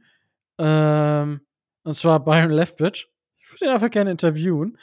Und ähm, wen, wen gibt's denn sonst so, wo ich sage, äh, da würde ich vielleicht ähm, was drauf geben? Ähm, eventuell einen der Koordinator der LA Rams. Ja, weil einfach das System Sean McVay ist, ähm, ja, ist einfach gut und einfach nur, um dazu eine Idee zu kriegen, woran, woran liegt's, woran, ähm, ja, woran hängt's und so weiter und so fort. Das wären in dem Sinne, ähm, wäre es Kevin und äh, Connell, der Offensive Coordinator, ähm, den ich ganz gerne noch einladen würde und Josh McDaniels würde ich einfach auch einladen. Und ansonsten, gut, ich habe ich hab ja damals schon Lincoln Riley ins Gespräch gebracht. Den kannst du nicht einladen, weil der, ja, der kriegt keinen frei, sag ich mal so. Und ich find's witzig, vielleicht noch Jim Harbour, ich weiß es nicht. Also ich find's, ich find's nicht schlecht, wenn wir Jim Harbour bekommen. Ähm, aber Micho, ähm, dein, dein Feedback vielleicht zu Namen oder zu, zu ja, Jim Harbour? Ich, ich, möchte, ich möchte noch einen Namen einwerfen, einfach um klarzumachen, was ich zum Beispiel von einem Veteran Coach erwarten würde. Einen Coach, der im Moment in der NFL ist, der leider gebunden ist, ich meine bis 2024, ähm, wo ich einfach sage, er schafft es immer wieder, sein Team anzupassen, über lange, lange Zeit auf einem extrem hohen Niveau zu halten. Ähm, wirklich immer wieder mit seinen, mit seinen Widrigkeiten, mit allen Widrigkeiten auch zurechtzukommen. Ein Coach in dieser Kategorie hätte ich gerne. Und da reden wir von einem Coach, der noch in den Playoffs vertreten ist. Ein Coach, der 15 Jahre hintereinander keine Losing Season gehabt hat. Ganz ehrlich, den, den würde ich mit Kusshand sofort nehmen. Und das wäre ein Veteran Coach, wo ich sage, das ist genau das, das ist genau das, was ich, was ich gern bei uns sehen würde, wenn es um einen Veteran Coach geht. Leider sind die sehr rar gesät. Ne? Und man muss genau zum passenden Zeitpunkt da zuschlagen. Aber wer weiß, wir können ja auch mit unserem nächsten Coach auf die, auf die Schnauze fliegen. Ähm, die Steelers, es geht um Tomlin, Die Steelers äh, stehen auch vor einem Rebuild. Vielleicht wird er demnächst seine erste Losing Season haben. Vielleicht wird er dann irgendwann den Vertrag nicht mehr verlängern. Vielleicht wäre er dann ja frei. Behalten wir ihn mal im Hinterkopf. Ich spreche es jetzt schon mal an. Ihr habt es zuerst gehört. Man, man, man, kann ja sonst auch Draftpicks für Trainer ausgeben. Das hat ja auch schon mal eine Franchise recht äh, teuer gemacht, sag ich mal. Ähm, ich meine, sonst könnte man ja natürlich Sean Payton sich auch noch auf die, auf die Fahne schreiben. Ja, das wäre auch Sean, richtig. Sean, Sean Payton wäre, wäre, also wenn ich mir einen, einen Trainer raussuche, ich würde Sean Payton nehmen. Also, weil er, er ist genauso cocky wie Mike Tomlin. Ja, das, das passt schon und ich glaube, er ist noch ein bisschen besser, was die, was die Spielergeschichte für, also für Tour vielleicht auch angeht, wenn wir mit Tour gehen sollten. Ich denke, da ist er einfach ein bisschen besser. Beide können sehr, sehr gut mit Menschen umgehen, denke ich. Und bei Mike Tomlin hat man ja gesehen, wenn man sieht, wie lange er Antonio Brown ausgehalten hat. Ja, Micho, möchtest du das noch ergänzen? Ja, ich habe noch eine Frage an dich. Ähm, Gerade speziell an dich, Rico, aber auch an Tobi, weil du hast diesen Case aufgemacht, das haben wir jetzt in dem Zusammenhang gar nicht bes besprochen. Es ist nochmal ein Rückgriff ähm, auf die Frage nach der Bewertung von Rookies beziehungsweise nach Spielern. Müssen wir denn jetzt, und das, die Frage hast du tatsächlich aufgeworfen, Rico, und ich möchte gerne wissen, wie du dazu stehst und auch wie Tobi dazu steht, müssen wir jetzt den Wechsel von Minka Fitzpatrick nochmal neu bewerten und sein Verhalten? ja, ähm, ich habe das ja damals, ähm, ich habe ja das Verhalten von äh, Minka Fitzpatrick stark kritisiert und dabei bleibe ich auch, ja, dass, also mit der Begründung, seine Karriere in Gefahr zu sehen, no chance. Nope, it's not gonna happen. It is a Nein. Ne? Also man hat ja gesehen, was aus Stephen Holland geworden ist. Sorry. Ähm, dementsprechend, ich sehe da die Gefahr, dass er seine Karriere in Gefahr gesehen hat, finde ich total überzogen. Dabei bleibe ich auch, dass das ein Unding war von ihm. Aber sicher, also wenn, wenn, wenn der, wenn der das als Grund eingegeben hat, also wenn das wirklich der Grund war, dann finde ich es immer noch fragwürdig. Aber wenn wir jetzt natürlich diese, und ich denke, man kann aus den Medien heraus schon mitnehmen, dass die Sozialkompetenz eines Brian Flores vielleicht nicht auf einem elitären Niveau ist. So möchte ich das jetzt einfach beschreiben, weil wir wissen nicht genau, wie er ist oder wir wissen gar nichts im Prinzip. Ja, aber das ist das, was ich für mich da rausnehme aus den Medien. Das kann jeder für sich selber bewerten. Ja, es ist meine Bewertung, nur damit das hier klar dargestellt ist. Und dann sage ich, wenn da mehr drin dran ist, dann kann ich das verstehen. Aber alleine dass seine Karriere in Gefahr, das dafür, dafür sehe ich immer noch keinen Punkt. Also es ist nicht so, dass er auf der Bank gesessen hätte oder sonst was. Dementsprechend, ähm, nee, wenn da mehr dran ist, kann man jetzt, ich denke, wenn es Spannungen gegeben hat, kann man diese jetzt leichter nachvollziehen und kann das noch mal ein bisschen, kann, so wie ich das, ich habe ja zu, ich sag mal, 99 Prozent bei Minka Fitzpatrick, aber da kann man sicherlich dann das revidieren und da ein paar Prozentpunkte abzwacken, sodass auch dort mehr, in Anführungsstrichen, Schuld oder mehr Grund äh, bei Brian Flores gesehen wird, beziehungsweise bei der Organisation der Miami Dolphins in dem Moment. Das wäre meine ähm, Sache dazu.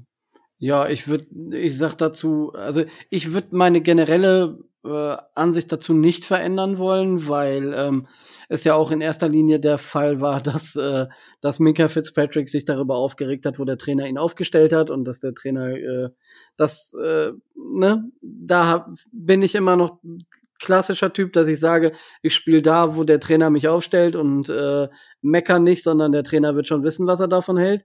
Und ähm, wenn ich den Weg nicht mitgehen möchte, äh, möchte und mich dann bei Mama ausheulen muss und solche solche Scherze, die da alle, die da alle liefen, ähm, dann muss ich mir die die Frage nach Verantwortung nicht stellen.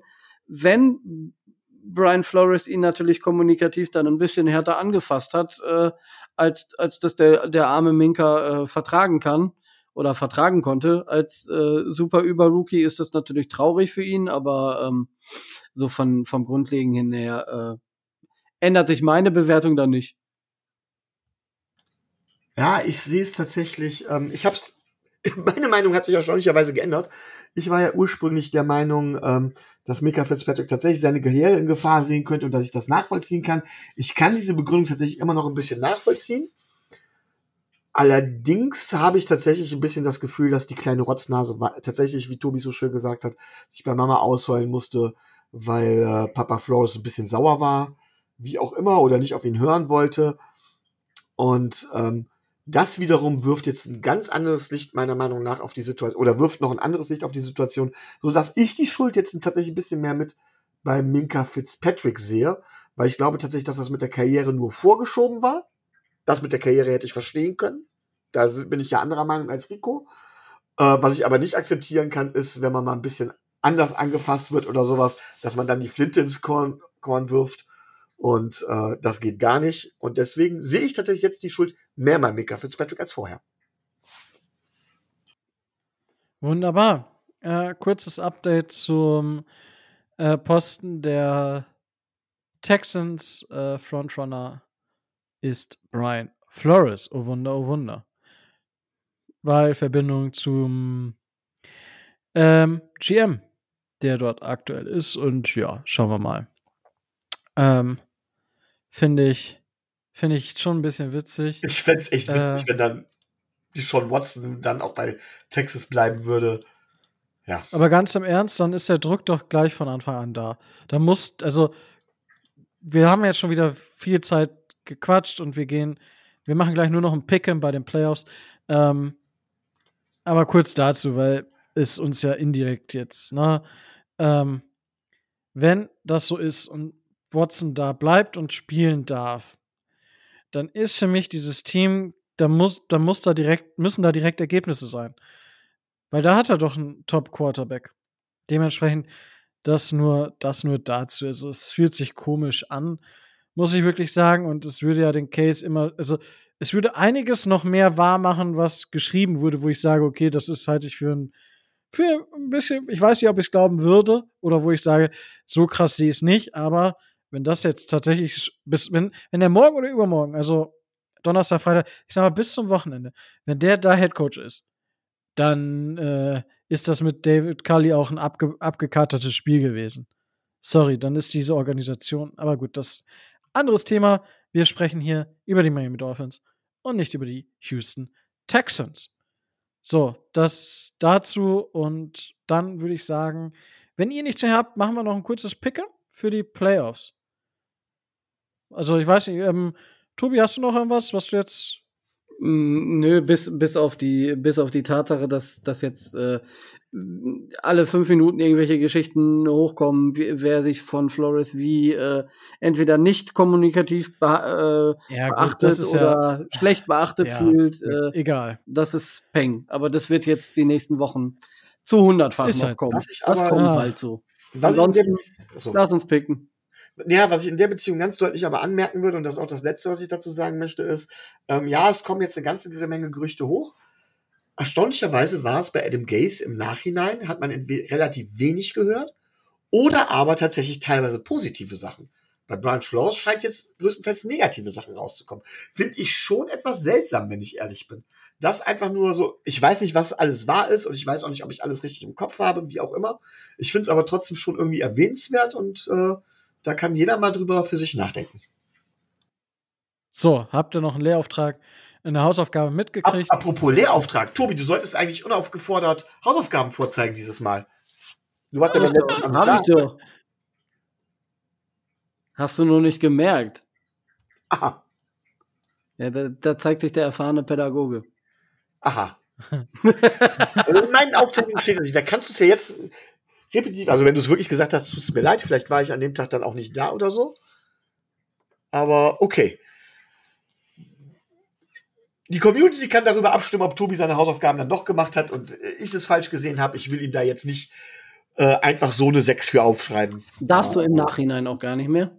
Doch, natürlich. Nein, darfst du nicht. Natürlich. Darfst du nicht, da gehe ich gegen vor. Ja, mach mal. Okay, Leute, Weltklasse. Ich beschwere so, mich beim Direktor. Das erste, das erste Spiel ist Samstag um 10.30 Uhr abends deutscher Zeit. Und zwar spielen die Las Vegas Raider bei den Cincinnati Bengals. Micho? Tatsächlich gehe ich mit den Raiders. Okay, Tobi? Äh, Raiders. Oh, nee, dann, dann gehe ich mit den Bengals. No matter Aus, what. Dann aus, gehe ich mit. aus Prinzip jetzt. Richtig, dann gehe ich mit Zigarren, Johnny. Ähm, dann um 2.15 Uhr in der Nacht spielen die New England Patriots bei den Buffalo Bills. Es wird wieder Schweine kalt. Tobias. Bills. Ja, ich sag auch die Bills. Micho? Für die zählt eh nur der Super Bowl. Bills. Sehr schön. So, dann kommen die Sonntagsspiele. Und hier spielen ähm, um 7 Uhr abends deutscher Zeit die Philadelphia Eagles bei den Tampa Bay Buccaneers. Oh, es reizt sich in den Fingern, aber ich, ich, ja, ich gehe mit Tampa Bay. Micho? Auch da relativ knapp, aber ich gehe tatsächlich auch mit Tampa Bay. Tobi? Aus Prinzip Eagles. Ja, finde ich, find ich geil. Dann äh, das späte Spiel, späte Spiel in dem Slot sind die San Francisco 49ers bei den Dallas Cowboys, Micho. 49ers. Ich glaube tatsächlich, dass die, die Cowboys äh, gerade die, dass die, da die Cowboys nicht in so guter Form sind, dass sie die relativ weit unten halten können und dass die Offense ganz gut funktionieren wird gegen die Defense der Cowboys. Also 49ers. Okay, Tobi? Ich tippe ehrlich gesagt auch auf die 49ers, äh, weil ich denke, das wird ein äh, mega Upset für die äh, Cowboys geben. No, no, no, ich gehe mit den Cowboys. Also ich mag eigentlich, ich, die Cowboys hoffentlich gewinnen die nicht den Super Bowl, aber das gewinnen sie. Ist übrigens das Spiel der Bills gegen die Patriots, okay, die Bills kennen wir selber, aber San Francisco gegen Dallas sind zwei äh, Offensive-Koordinatoren, die eingeladen wurden zu, bei uns. Das könnte man sich definitiv anschauen. Und tatsächlich der Defensive Coordinator. Man hat vielleicht also ein leichtes Duell Kyle Shannon macht das Playcalling vermutlich, wenn ich das richtig weiß. Dementsprechend ist es nicht direkt Mike McDaniel gegen Dan Quinn, aber man kann hier schon mal zumindest äh, die Coaches beobachten, wenn man das denn möchte. Dann am Montag um 2.15 Uhr in der Früh spielen die Pittsburgh Steelers gegen die Kansas City Chiefs. Tobias. Ich wüsste nicht, wie die, äh, wie die Steelers das gewinnen wollen. Also ganz klar Chiefs. Ja, ich, ja, ich, ich wüsste nicht, wie man mit den Steelers gehen kann, Chiefs. Ja, Chiefs, äh, gar keine Frage. Ja. So, und dann kommt das letzte Spiel ähm, an dem Playoff-Wochenende. Und ich finde, das ist auch wieder eine ziemlich coole erste Runde an den Playoff-Spielen. Ähm, und zwar spielen die Arizona Cardinals gegen die LA Rams. Und ich gehe ich gehe am Ende mit den Cardinals. Ich würde den Cardinals auch tatsächlich den Super Bowl gönnen.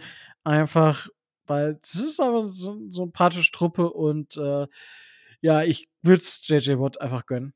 Ja, endlich seinen Ring zu bekommen, weil das ist halt einer der Spieler, die diese die, äh, Liga defensiv über zwei Jahre, also der die ganze Liga geprägt hat über zwei Jahre. Er war einfach zwei Jahre der beste Spieler der Liga.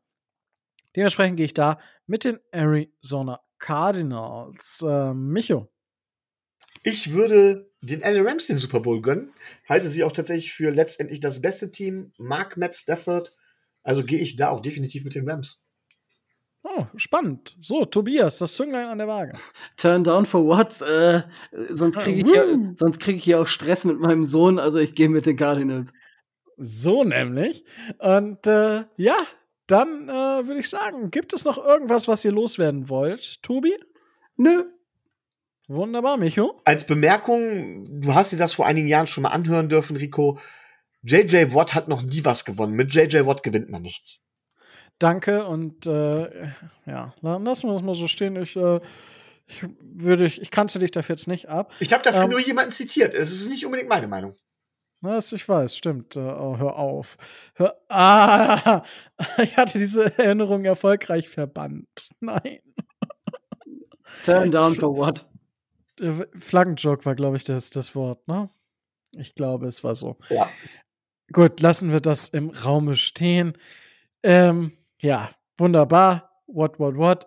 Auf jeden Fall. Äh, ist da wieder der, der Chaos gegessen, wie man hier in, in, Bayern sagt. Ja, es hat mir wieder super viel Spaß gemacht. Es war meine Ehre, das Ganze hier mit euch machen zu dürfen. Wenn ihr noch was zu der Entlassung von Brian Flores hören wollt, dann, ich habe es gesagt, am Dienstag hatten wir schon eine Sonderfolge dazu.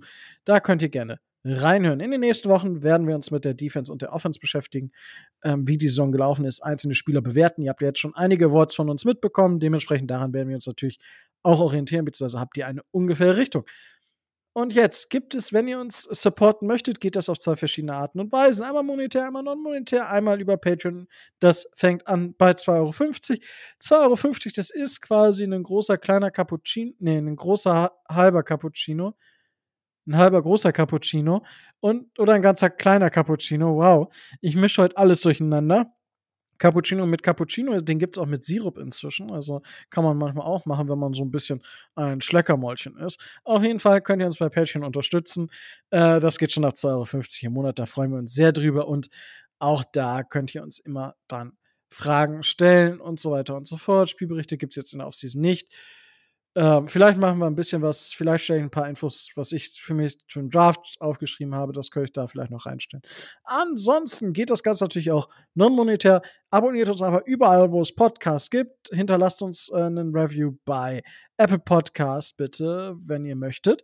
Und auch bei Spotify kann man inzwischen ähm, eine Review hinterlassen. Das wäre auch cool. Darüber freuen wir uns immer. Und auf YouTube den Kanal abonnieren und einen Daumen hoch. Darüber freuen wir uns noch viel, viel mehr. So, äh, man merkt, es ist Off-Season, die Folgen werden extra lang. Und damit möchte ich die Folge jetzt aber beenden, weil mir bleibt auch nichts anderes mehr zu sagen als Stay tuned and fins up.